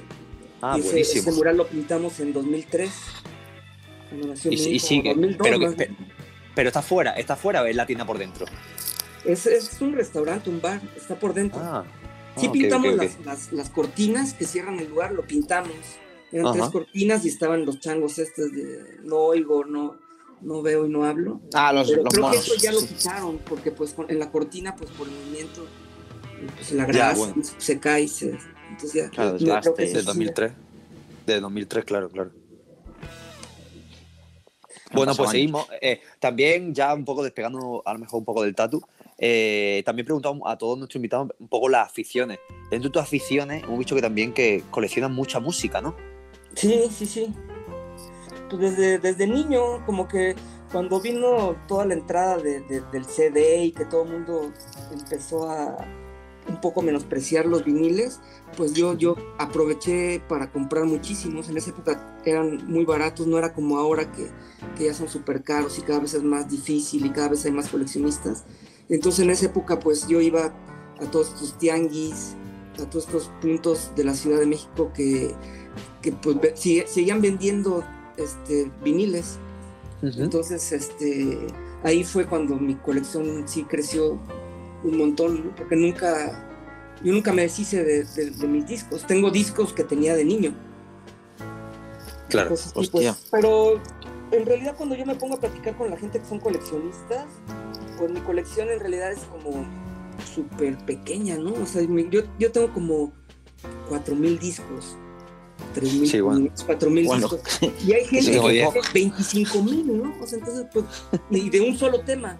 Entonces, pues la mía Ya. es como un poquito de lo que voy encontrando, un poquito de aquí, un poquito de allá. No me especializo en, en un, género. Yo creo que de lo que más tengo tal vez es de cumbias y música tropical, porque es, pues, ajá. como, me- además de que me gusta mucho, se consigue mucho en México.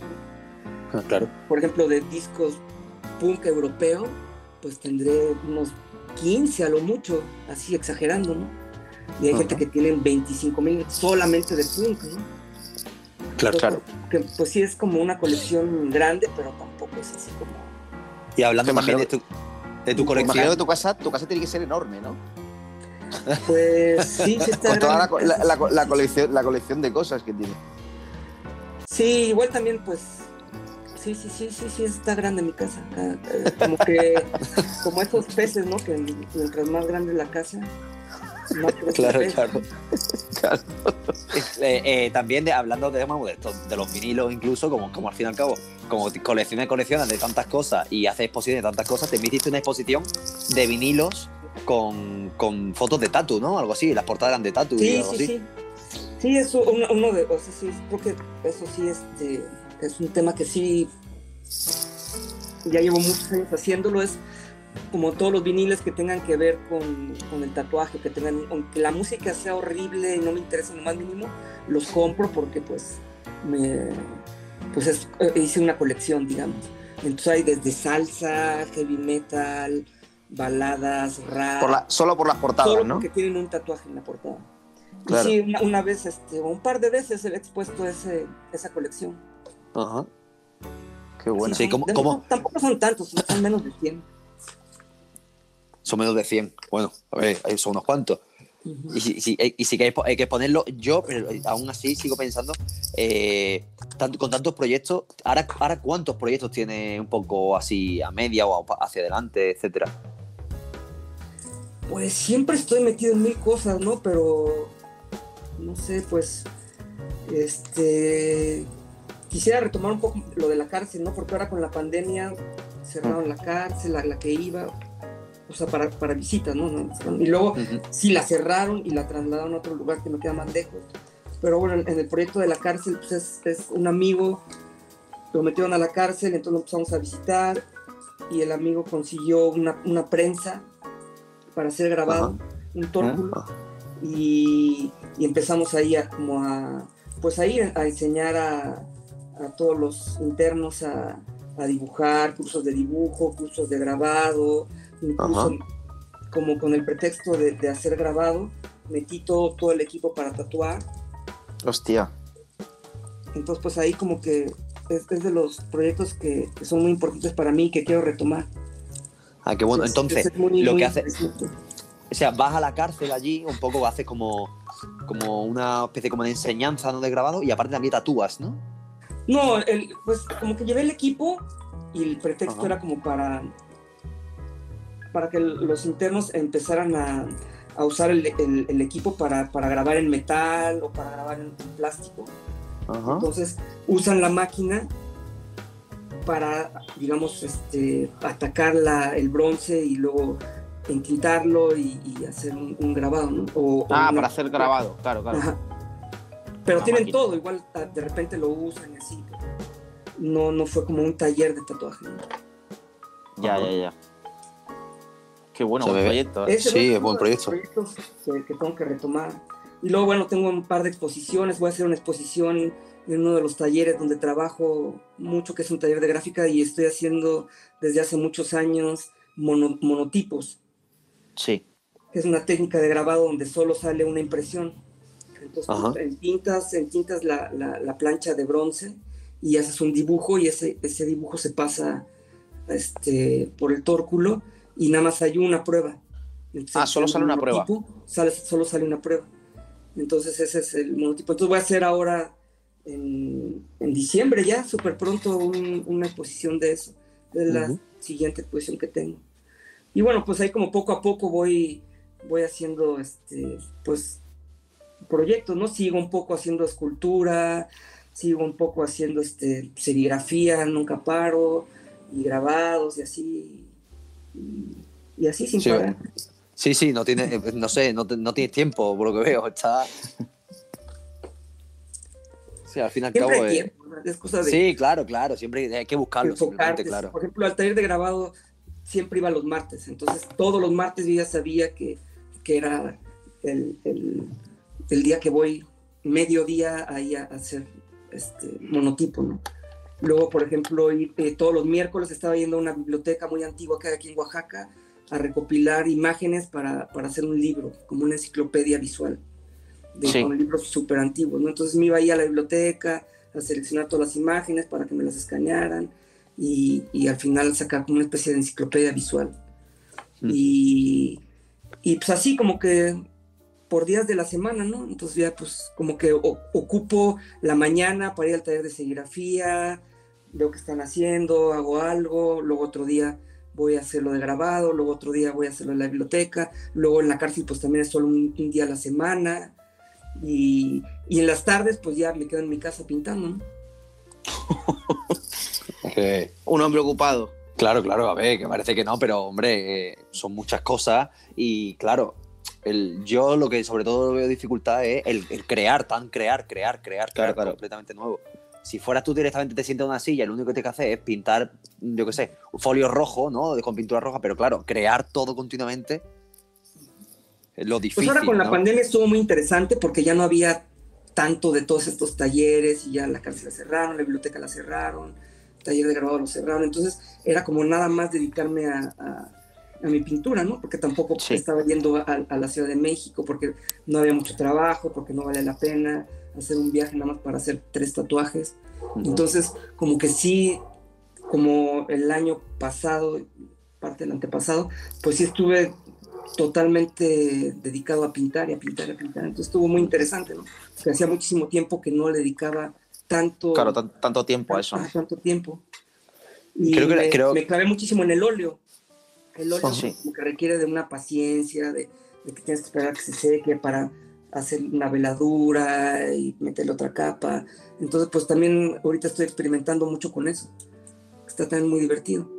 Qué bueno. Creo, creo que la pandemia hizo que la gente experimentara mucho, con, eh, o sea, pintando, o sea, eh, produciendo, etcétera. ¿eh? Sí, a nivel general, yo creo que la, eso, Ujú. la, la gente encerrarse en su casa al final también, pues bueno, hay gente que la sabe aprovechar y, y ha hecho cosas Ujú, interesantes. No, Bueno, que al fin también y al yo mucho, pues tengo la suerte de, de que tenía unos ahorros y no tenía que estarme preocupando tanto, digamos, por, Ya. por ganarme la vida. Pero hubo gente que pues sí se la pasó muy mal porque viven muy al día, ¿no? Claro, claro, claro. claro. Por ejemplo, aquí subieron los asaltos, pero muchísimo, ¿no? Porque había Sí, mucha sí, gente que estaba casas, desesperada, sin trabajo, que tal vez trabajaban en restaurantes y se quedaron sin trabajo y, y sin dinero y vivían al día y no tenían ahorros, entonces pues No, es un auténtico Orilló drama, a- claro, al crimen, ¿no? claro. Claro.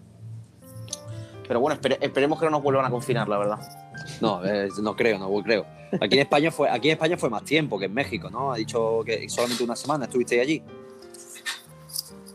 Pues no, sí, sí, bueno, en, en Oaxaca, en la Ciudad de México sí fue un poco más drástico, porque hay muchísima más gente, ¿no? Pero aquí sí Claro. estuvo, fue interesante, porque sí no había nada de turismo, económicamente sí estaba muy mal toda la ciudad, sí ha- había como una recesión muy, muy grande, pero al mismo tiempo pues también como que te da una cierta tranquilidad para pensar en otras cosas, ¿no? Para pensar qué es lo realmente importante de lo que estás haciendo, ¿no? Ujú, ¿Dónde claro. están las prioridades, ¿no? Claro, que es lo, lo esencial. tal También, cual. Sí, sirvió, ¿no?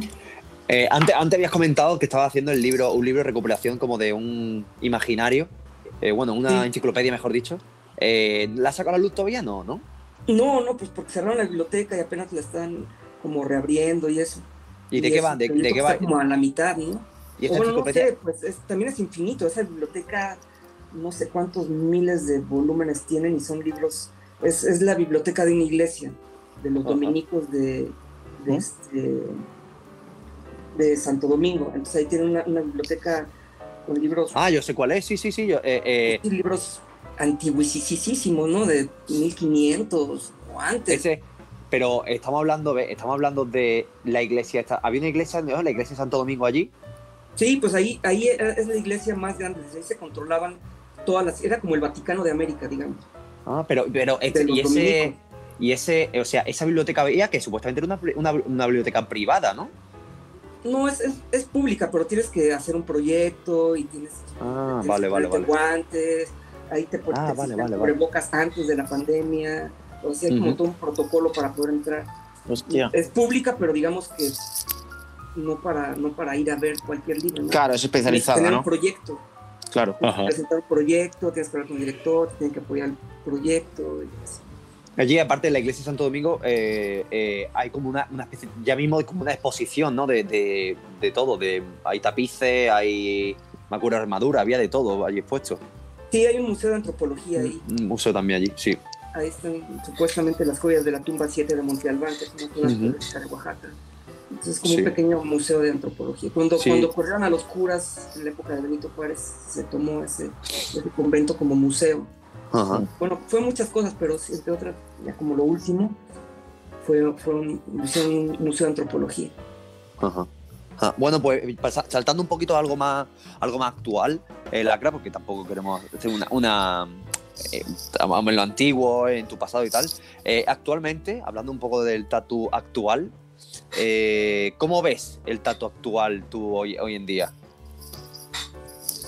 Pues yo creo que eh, el tatu en general, el tatuaje, el mundo del tatuaje, es un árbol de mil ramas, ¿no? Ajá. O sea, hay como muchas ramificaciones. O sea, sigue habiendo tatuaje carcelero, underground, este, sigue habiendo nuevas invenciones de máquinas, sigue habiendo. Ujú. Entonces es algo como muy orgánico que sigue creciendo y, y va evolucionando. Sigue Ahorita, evolucionando. creo que la mayoría de la gente, pues tal vez está como muy ligada a las redes sociales, ¿no? Y, Sí, y es claro. como una orgía de imágenes donde subes un dibujo y ya a la media hora ya te lo están copiando en Rusia, ¿no? Entonces, Claro. pues te- también es un arma de dos filos. Hasta a mí me parece buenísimo que te copien, no tengo nada en contra de los plagios, todo lo que hago en cierta forma es un plagio y creo que este, es una forma de retroalimentarte, ¿no? Copiar, Yo aprendí a dibujar copiando. Sí, todo, todos hemos aprendido a dibujar copiando al final. Entonces, pues también los tatuadores que están copiando, pues eh, eventualmente encontrarán una manera de hacerlo distinto o encontrarán su propio estilo, creo, que, creo que está bien. A veces sí es como demasiada la información, como que si hay tanta información tal vez tardas más en procesarlo, pero creo que está bien. Me parece bien que haya tanta información, me parece bien que, aunque no me gusten los estilos, me parece bien que existan mil estilos. Sería horrible que solo existiera lo que a mí me gusta. Claro. Sería una maldición. ¿no? Entonces, pues, aun- aunque hay cosas que no me gustan y que nunca me tatuaría, me parece bien que existan. Me Claro. parece que existe el realismo a color, aunque tal vez ni siquiera funciona también para el tatuaje y se va a borrar en unos años y sea como una cosa muy pasajera, pero me parece bien que exista. Allí, la Claro. gente, allí, allí en México tiene que funcionar bien el realismo a color, ¿verdad? Las pieles. Terrible. Ya, terrible. Nunca ni siquiera lo he intentado. No sé ni siquiera cómo se hacen. Estas son unas máquinas especiales, creo, tintas especiales. Como no- No, no. Y pues también como que nunca ha sido mi estilo de dibujar, entonces creo que no me quedaría muy bien. Tampoco, claro, tampoco la piel ayuda. Somos morenos, claro. Que estoy, estoy aquí repasando, la que estoy repasando aquí un poco la misma, la batería de preguntas, y te iba a decir, eh, te iba a preguntar aficiones, ¿qué aficiones? Pues todo. o sea, o sea, de Todo todo, menos ¿no? fútbol. Ah, todo menos fútbol, bueno, mexicano el fútbol. Bueno, bueno, pues está bien. claro.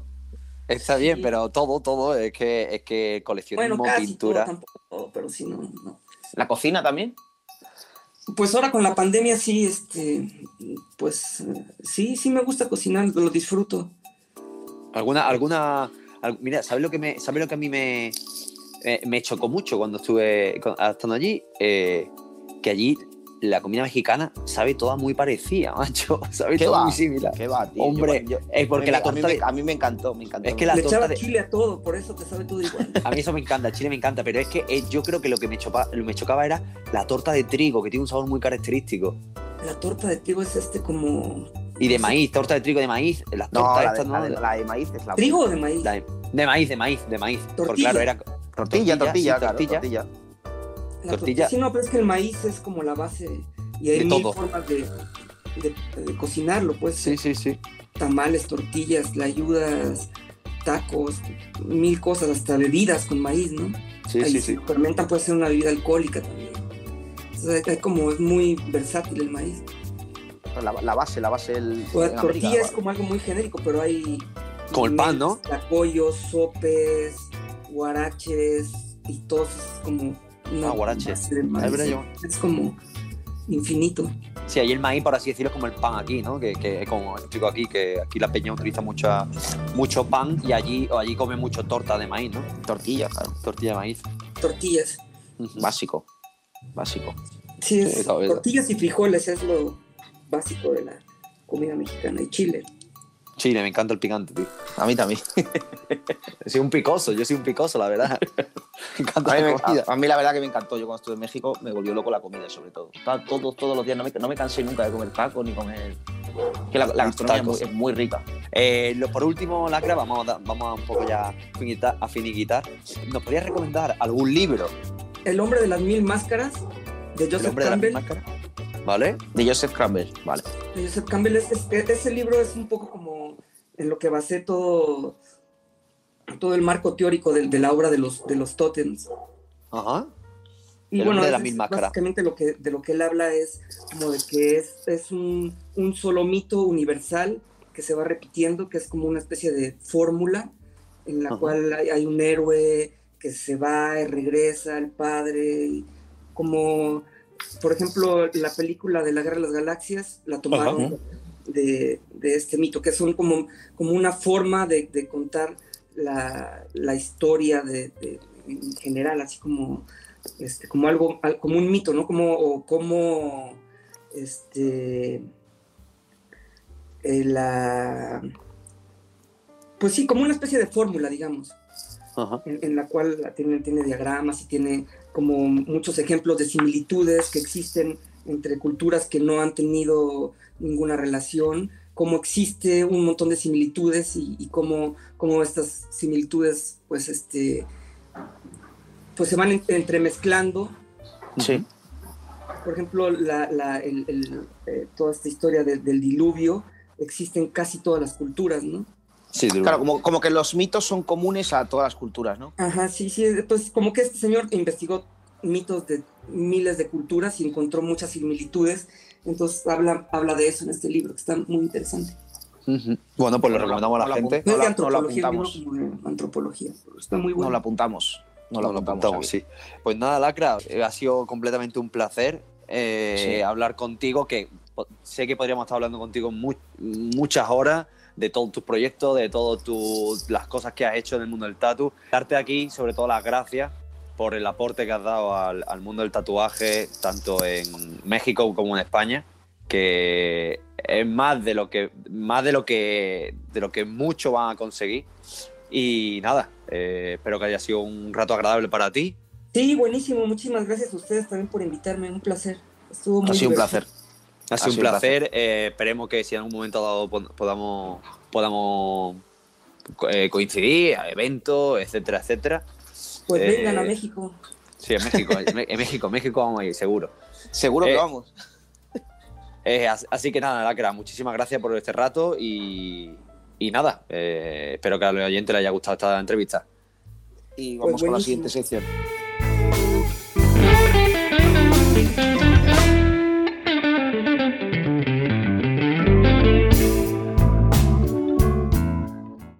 Esperamos que haya gustado todo. Empezamos como siempre la sección de Emi López jun- junto con Juan Unión. ¿Qué tal? ¿Qué onda? Hola, ¿qué ¿Cómo onda? ¿Qué, ¿Qué tal? ole? ¿Qué ole? ¿Qué Nueva temporada, nueva temporada. ¿Qué tal la El vuelta? New, ¿Qué, tío. tal, ¿Qué tal por Albacete, chicos? Cambio de actitud, Muy tío, bien, cambio de actitud. Estuvo, estaba todo preparado. Desde aquí, Sí, ¿no? todo listo. desde aquí mandamos un saludo, un saludo grande al chino, chino carretero, que hace poco Chino Carretero.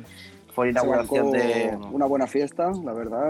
la inauguración de su, tatuajes. de su estudio, de la Cruz Tattoo, que esperamos que, que empiece bien y que, y que, oye, que, que le vaya muy bien. Estuvimos Larga vida. Muy bien. lar- larga vida a la Claro, cruz sí. y nos juntamos en todos. nunca acaba. Eso, Claro que sí. Claro que sí. Nos juntamos Bueno, los coleguitas allí y bueno, fue un. Bueno, volvió a pasar, pero bueno, todo perfecto. Eh, pues nada, ¿Qué como nos traéis? siempre, vamos a empezar. Pues hola chicos, empieza a jugar, ¿no? Venga, dale caña. Empiezo yo y bueno, como siempre, vamos, traemos una foto del invitado, que en este programa ha sido el doctor Lacra, para que hacía la verdad que todo un descubrimiento, que es muy interesante todo lo que hace, tanto en tatuajes como en pinturas, como en todo tipo de arte que toca, eh, muy variado.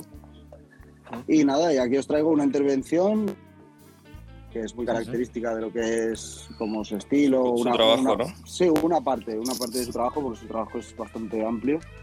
Y bueno, en este caso se trata de una fotografía antigua de una mujer así tipo pin-up, en la Sí, cual ¿no? él, ha, él ha añadido un dragón, así como japonés, saliendo, saliendo del humo de un cigarrillo, ¿no? Ujú.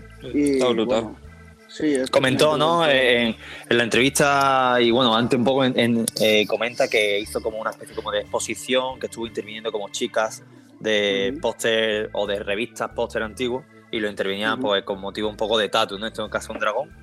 En este caso Eh, un dragón, sí, lo- normalmente lo que hace él es que con un boli, con un bolivic o con un azul, lo que hacía es eh, tatuar a las chicas de, la- de las fotos, les Sí, exacto. los tatus. En este caso, la chica no lleva tatus, pero el dragón, digamos, que tiene toda la, la estética de tatu. Sí. Y bueno, igualmente también lo hacía con pin-ups y también con lucha, de lucha libre mexicana, Ajá. que digamos sí hizo como dos series así como bastante reconocibles. Sí. Y- Sí, está súper guapa, ¿eh? Sí, bueno, eso, la versatilidad que tiene Lacra y, y el rollo que le da a todo, siempre muy basado en tatuaje tradicional, ya sea americano, japonés, de cualquier tipo, tribal o, lo que sea. ¿Habéis hablado de Sí. cuándo salió en Vice eh, en la entrevista, José? Sí, eh, bueno, que para quien no, creo que lo hemos comentado en la entrevista alguna vez, pero para quien no haya escuchado, sobre todo quien no le ponga, no ubique cara o un poco lo que estamos hablando cuando hemos hablado de figuras, de tótems y eso, en el documental que en YouTube creo que está mismo, ¿no? Eh, Sí. pone Doctor Lacra Vice, que la gente que lo busque y puede ver, ¿no? Primero que le ponga ca- lacra y después cuando hablamos de ciertas cosas salen en imágenes allí. Sí, él lo Eh, explica. él lo- Nosotros pondremos, nosotros, pondremos imágenes también, nosotros pondremos imágenes, pero bueno, eh, Mm. lo otro se ve un poquito mejor, la verdad. Sí. A, ver, a mí me gustaría destacar que la cara eso, como que siempre, además de la intervención que hace él, eh, de, de las- lo que pinta y tal, también eh, trabaja mucho en la imagen, ¿no? Lo que busca, revistas muy antiguas. Es coleccionismo pues, también, ¿no? Sí, un poco coleccionismo de rarezas o de, o de pósters antiguos y cosas así que es... Ujú. No sé, es más, se podría decir, se, se podría decir, o sea que eh, es un icono del coleccionismo en el mundo del tatu, él, porque o sea, la peña conoce, conoce a Lacra como un super coleccionista de todo. De todo, de De discos, de vinilo, todo. De, de todo. Sí, de hecho en el documental este de Vice sale hablando de, Sale de todo, sí, sí. vinilo, de- Ujú. Habla mucho sobre esas cosas. Bueno, pues muy super guay, eh, Sí. una gran entrevista y no, sigamos, sigamos con lo siguiente. Bueno, pues ahora me toca a mí. En segundo lugar, mm, queremos enseñarlo, queremos enseñaros la Noria del Amor de Ajá. Phil Berg. del de tigre del Filbert, amor, ¿no? Claro, el del tigre, amor. el tigre, El tigre Noria del del amor. amor, que trabaja en Montreal, en Tatuajes Royal. Y he estado hablando un poco con él, me ha dicho que, que se hizo en dos sesiones Ujú. eh, Montreal. Montreal, de, Montreal de Canadá, ¿no? de Canadá. Montreal, correcto. sí, Canadá. Sí, claro. Que mm, está haciendo tatus de estos de hace, de hace más de cinco años, rollo De movimiento, animado, ¿no? ¿sabes? Claro, hacerlo con movimiento. Stop motion, Y- ¿no? Se llama. Sí, que Sí, el cliente que el cliente quería una rueda de ferry, una noria, y entre los dos pues, pues llegaron al acuerdo de hacer esto y encontró una animación de Betty Boop besando a un chico y la adaptó para que fuera en todas las posiciones, ¿no? Saldría Mm. con el ordenador o con cualquier programa, no sé cómo lo hace, pues ya hace la, el Como el montaje. ¿no? Le hace foto a cada uno y después como los une progresivamente y hace como esa movida de stop motion, ¿no? De, de- que Sí. se mueva, sí. Bueno, me de- parece de- sí, me- una idea a muy original, ¿no? Sí, la verdad es que muy original y aparte, o sea, quien no conozca a este hombre, eh, no solamente lo ha hecho con esto, sino que lo ha hecho en muchos tatus, eh, lo han hecho en Mickey Mouse, eh, así como con un timón, lo ha hecho también con el con el ahí, con el con el payaso Coco, ¿no? tiene un Eh, montón. Con la Betty tiene un montón. la Betty sí. También tiene un montón. Sí. Es más, cada dos por tres sala- saca como, nuevos. Sí. como- sí, claro, aparte lo, sube las historias rollo como, oye, me gustaría hacer este proyecto, ¿no? Y la gente como que se anima. Eh, Algo muy original. Yo, sinceramente, nunca se lo he visto a nadie, ¿eh? La primera vez que se lo veo aquí, Tatu. Creo que, creo que estaba haciendo el Mickey Mouse que sale como conduciendo un tren. Sí, conduciendo, sí, exacto. Como haciendo chuchu. Eso es lo que Sí, sí, hacer. pero yo creo que ese era, incluso lo ha terminado, ¿eh? Yo creo que ha subido incluso ¿Ah, sí? vídeo. Ah, puede Sí. ser, puede ser. Para la gente tal, pondremos a algunas hacer. fotos y tal, pero que la gente que chequee el curro de este hombre, porque es Sí. interesante. Va original, la verdad, súper original. Mm. Muy es más, original. es, es más eh, eh, subió, creo que en plena cuarentena el año pasado, una especie como Ah, de, igual, stop motion, pero como de, pl- como de plastilina. en plastilina, buenísimo, lo vi buenísimo. Guapísimo, que las peñas lo vea porque historia está de- guapísimo. Era una historia de un estudio de Mm. tatu, así, una Sí, sí, sí. en moto. Pero cósmico, muy cósmico, así como marciano. Sí. Estaba, guay, ¿eh? Si, Sí. si podéis la oportunidad de verlo, echarle un ojo que no te Claro, seguir su curro, que es súper interesante. El tigre, el tigre es de Evergreen, ¿no? El tigre de Tigre barriga. Green. Sí. Y eso, que tiene muchas cosas así, que si os gustan las cosas así un poquito más friki, pues echarle un vistazo a su curro que merece la pena. Una rodilla, una rodilla vi el otro día yo también, también este Sí, como con llamas, ¿no? Sí, y con caritas. llamas y, y- y caritas de lunas. Sí, muy guay. Bueno, pues seguimos. Vamos con el tercero, Juan. Bueno, vale, pues yo para el tercero he cogido una imagen de Toño Camuñas, que bueno, para que Sí. no lo conozca, es un artista nacido en Valencia, pero que lleva media vida entre México y España, donde, donde ha estado siempre muy ligado al tatuaje, desde los años 90 y tal. Y bueno, él es artista, pinta, tiene un universo propio de monstruos, no sé, la estética del cómic antiguo, eh, de los de los años Sí. 80, mezclado con locuras que se le ocurren y tal. Y, siempre ha estado muy ligado al tatuaje. A ver, ha pintado algunos estudios, las fachadas de algunos estudios. Sí, Es- bueno, en, en- mismo en el Electric tenéis el, En el el cristal pintado. la cristalera. El Pinta la veneno. cristalera. Veneno también. te- el antiguo veneno tenía, Claro. tenía pintado lo que es el Que ya aprovechamos y decimos que Veneno tiene estudio nuevo también, ¿no? Claro. local. tiene un nuevo local. Pero sí, el anterior sí que estaba pintado El- por Toño Camuñas. Eso se quedó allí, se perdió ahí en el antiguo local, pero bueno, cosas de, de la vida. Y nada, Claro, eso, como que siempre ha estado, es amigo de Lacra desde el año 95, que se conocieron en Madrid cuando Lacra vino a, a tatuar a España. Mm. Y, y bueno, lo he traído un poco pues porque por la- su relación con Lacra y por su, me parece que es muy potente todo lo que pinta, es bastante famoso, ha estado exponiendo por todo el mundo, es un artista que es bastante reconocido. Tiene un ¿De dónde es Camuña, Juan? Él es nació en Valencia, pero ahora mismo vive medio año y el otro medio en Madrid. Bueno, Vale, ha, estado, ha estado en Berlín también, no sé, ha rulado por ahí bastante. Muy, Y muy nada, interesante. también quería también eh, decir que forma parte del estudio de serigrafía El Ojo Peludo en Oaxaca, que no sé si habéis Sí. hablado de esto. Sí, hemos hablado bastante de lo del ojo peludo, el colectivo, sí. Eso es. Y bueno, pues el Toño Camuñas está ahí bastante productivo, digamos que está sacando siempre cosas, hace colaboraciones con otros artistas, no sé, el Ro- Rotor estuvo por allí Sí, hace cierto. no mucho y estuvo haciendo cosas, no sé, mucha gente que pasa por ahí, en Eco creo que hizo algo por allí también. Digamos que siempre están produciendo material y siempre de buena calidad. Muy bien. Y Está bueno, he traído una imagen de Toño que bastante, hay un poco de todo, pero en esta concreto hay elementos propios del lenguaje del tatuaje, el corazón, la daga, la serpiente, no sé, un poco mezclado con su universo y todo eso. Y, Claro, y creo que imaginario. un poco asociado cuando, cuando toca temas, o sea, o motivos un poco de tatuaje. pues, un poco eso también hay un pene que, que está por ahí. pero bueno, Sí, también hay un pene. también hay un pene, pero bueno, pues, os hacéis un poco la, Sí, de su rollo. sí, sí. Con ojos Este- de curro muy bueno. Estaría guay queréis- poner más fotos, ¿no? Aparte de esta, para que Sí, vea un poquito vamos, lo pero que más pondremos alguna más. Igual, de todas maneras, si la gente quiere bichear en Instagram, es el ojo peludo. Eh, El ojo peludo. guión- el ojo peludo bajo. El Sí. guion ojo peludo. Vale. Y, un poco más. Bueno, pues vamos con la, vamos con la Mira, última, antes- chicos. Antes, antes, de, antes de acabar, que habéis hablado mismo de, de la puerta de veneno, eh, Sí. hay que ver, o sea, mm, claro, se han cambiado de local y la, la- o sea, esa pintura, esa pintada, Eso se queda ahí. coge ese local, claro. sigue ahí.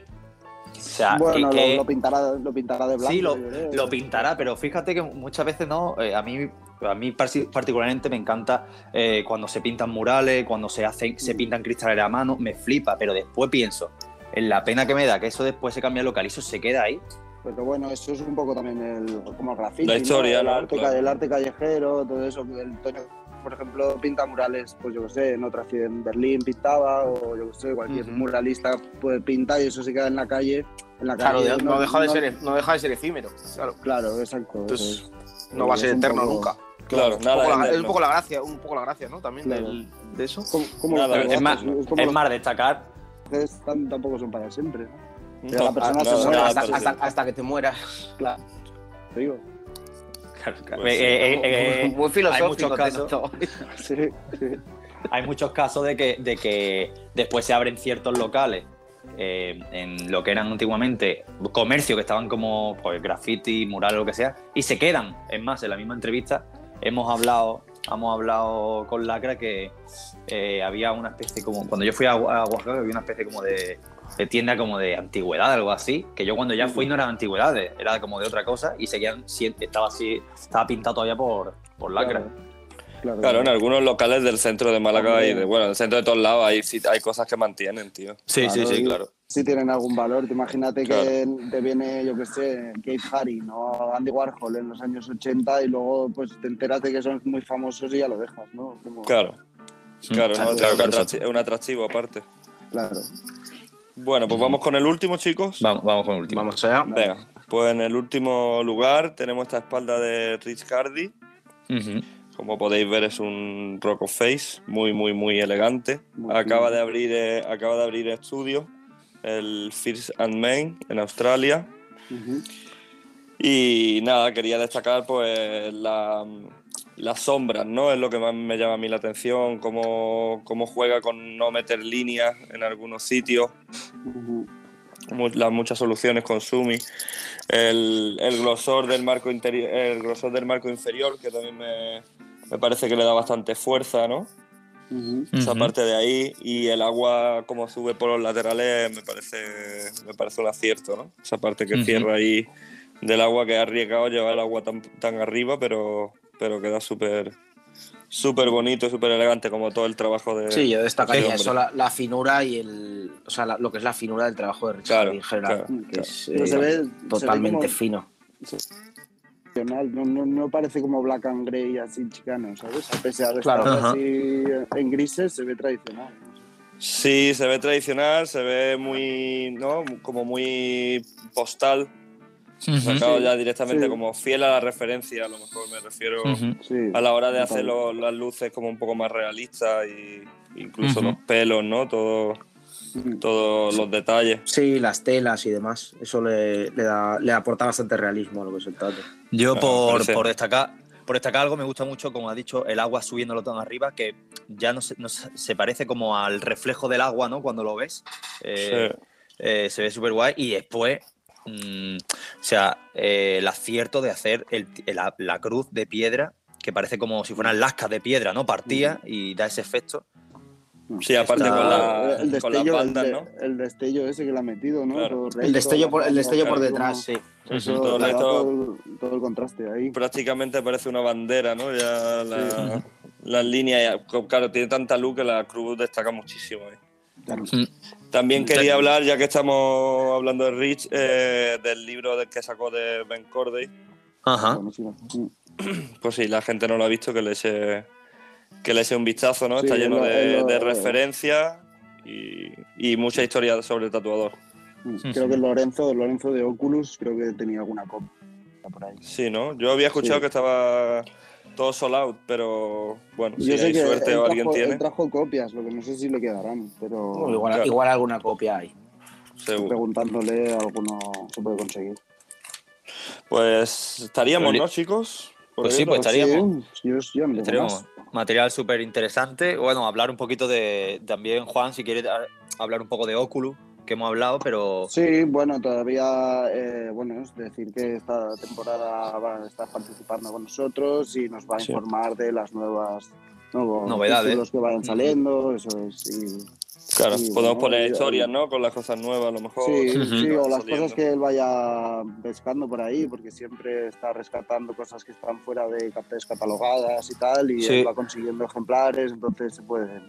Y bueno, y Sí. eso y las novedades de cosillas que vayan saliendo por ahí. Eh, es más, eh, yo eh, creo, quiero recordar que incluso si hay algún libro descatalogado que estás buscando y tal, eh, está el loro, porque Sí, o sea, él, él te ayuda, él suele tiene traer. muchos contactos, tiene Claro. muchos contactos, si te interesa uno concreto le puedes preguntar por ese y tiene como una lista de espera y en el Claro, momento que tanto, consigue tanto uno, por pues, eso, tanto, tanto eso como si hay gente que quiera vender libros así un poquito más antiguos y no sabe También, qué venderse claro. y tal, también. Claro. Que Claro. él hace también compraventa de ese tipo de material, que, Eso que al fin y al cabo los libros en cuanto salen y como sea una edición y no salgan más, eso empieza a subir de valor, claramente. Claro. Sí, Vamos, Sí, por, su, por, su, por su de valor, por su de valor, mm, libro incluso no tan antiguo, está subiendo valor mm, disparatado. Ejemplo, Sí. los que hicieron de Spider Murphy estos grandes, rojos y azules. sí. Eso- lo, de- eso- lo que y la revista esta de Afterlife. Exacto. es Sí, los libros, de, los libros de Afterlife ahora están súper cotizados. Pero hace un Sí, sí, año sí. que sale- hace un año que han salido. Salieron, creo- no, salieron hace creo que hace creo que dos años. O O, dos años, tres, o más. Hay, hay dos volúmenes. El primer volumen Cuatro. es de Gra- Solo, solo hay dos volúmenes. Uno es de, mm, de Chris, eh, de Chris O'Donnell y, y, Orito- y, y Grimy. Y el segundo tomo es el de Chris Garber y Oritomo. Y los dos están, están agotados y el precio, vamos, de cuando salieron ahora, el precio se ha disparado. Bueno, también con, los- con todos los de Hardy ya también, con todo, todo, Ujú. todo así, el que tenga libros de eso, pues sabes que algún día, si te hace falta un poco de cast, tío, un poco de efectivo, pues puedes, Hombre, puedes, yo- puedes Puedes ¿no? puedes llevar la Yo- empeño, ¿no? Claro. De- de- desde aquí animo a la peña que compre libros y sobre todo que a veces salen ciertos libros que, mm, o sea, no te tienes que gastar 350 euros. Hay libros que te puedes gastar un poco menos y es que Mm. y son buen mat- eh, los va a disfrutar porque los va a utilizar con que haga un par de tatu de referencia de ahí, ya lo está amortizando y que aparte que eso después que si no haces más, no haces más, ¿sabes? No, y No, es pero cultura, es cultura, colección. al fin y al cabo. Eso es. Es cultura. Yo estoy con. Juan ahí. Que Tal simplemente cual, por, por- por tenerlos muchos Tú libros que igual no, lo va- ahí, no los vas a utilizar o simplemente por utilizarlos o O- mirarlos y tal. O no los valoras, tenerlos. lo- lo- no te lo compras, no lo valoras. Claro. y a lo mejor pasan dos o tres años y dices. Y "Joder, dices, hostia, qué, joya, qué joya tengo aquí, Sí, tal cual. ah, Sí. es. Totalmente. Apoyamos el coleccionismo de aquí. Tal Apoyo cual, el, pues dio- sí. el Diógenes. Apoyo el Diógenes. Bien dicho, bien dicho en el capítulo del lacro, la verdad. Claro, claro. Y bueno, Así que chicos, ¿qué nada, tal bueno, todo, chicos. tío? ¿Cómo ¿Qué va? tal? ¿Cómo Bien. vais? ¿Qué tal la vuelta? ¿Qué tal la vuelta? Bien, Jodido, bueno, tío. tranquilo. La, la vuelta bien. ¿Qué tal Mauricio? Bueno. ¿Cómo estás? ¿Cómo lo llevas? ¿Tienes Bueno, el- yo, yo estoy, estoy regular porque tengo el COVID, entonces Ah. estoy- es- lo, lo estoy diciendo aquí en público. Y nada, estoy re- convaleciente. es- sí, estoy recluido en mi casa. Entonces, al principio, pues me queda una semana todavía, pero bueno, que no, no me ha pasado nada, la verdad. Nada que no, que no se pueda llevar. Nada, ya está. Que, que todos Claro. los males sean estos, estar en casa, ¿no? Pues yo quería aprovechar también para hablar de camuflaje, ¿no? La, el nuevo tienda de Álvaro y, y Ah, Dimoni. también. exacto, También sí. mandar un Que saludo desde aquí para. Gran inauguración, gran inauguración. Yo estuve por Yo ahí me la perdí. Y estuvo, estuvo genial, la verdad. Pero Un mucha estudio- suerte desde aquí. Sí, un estudio de referencia en Mallorca acabo de abrir. Para el que no lo sí, la sepa.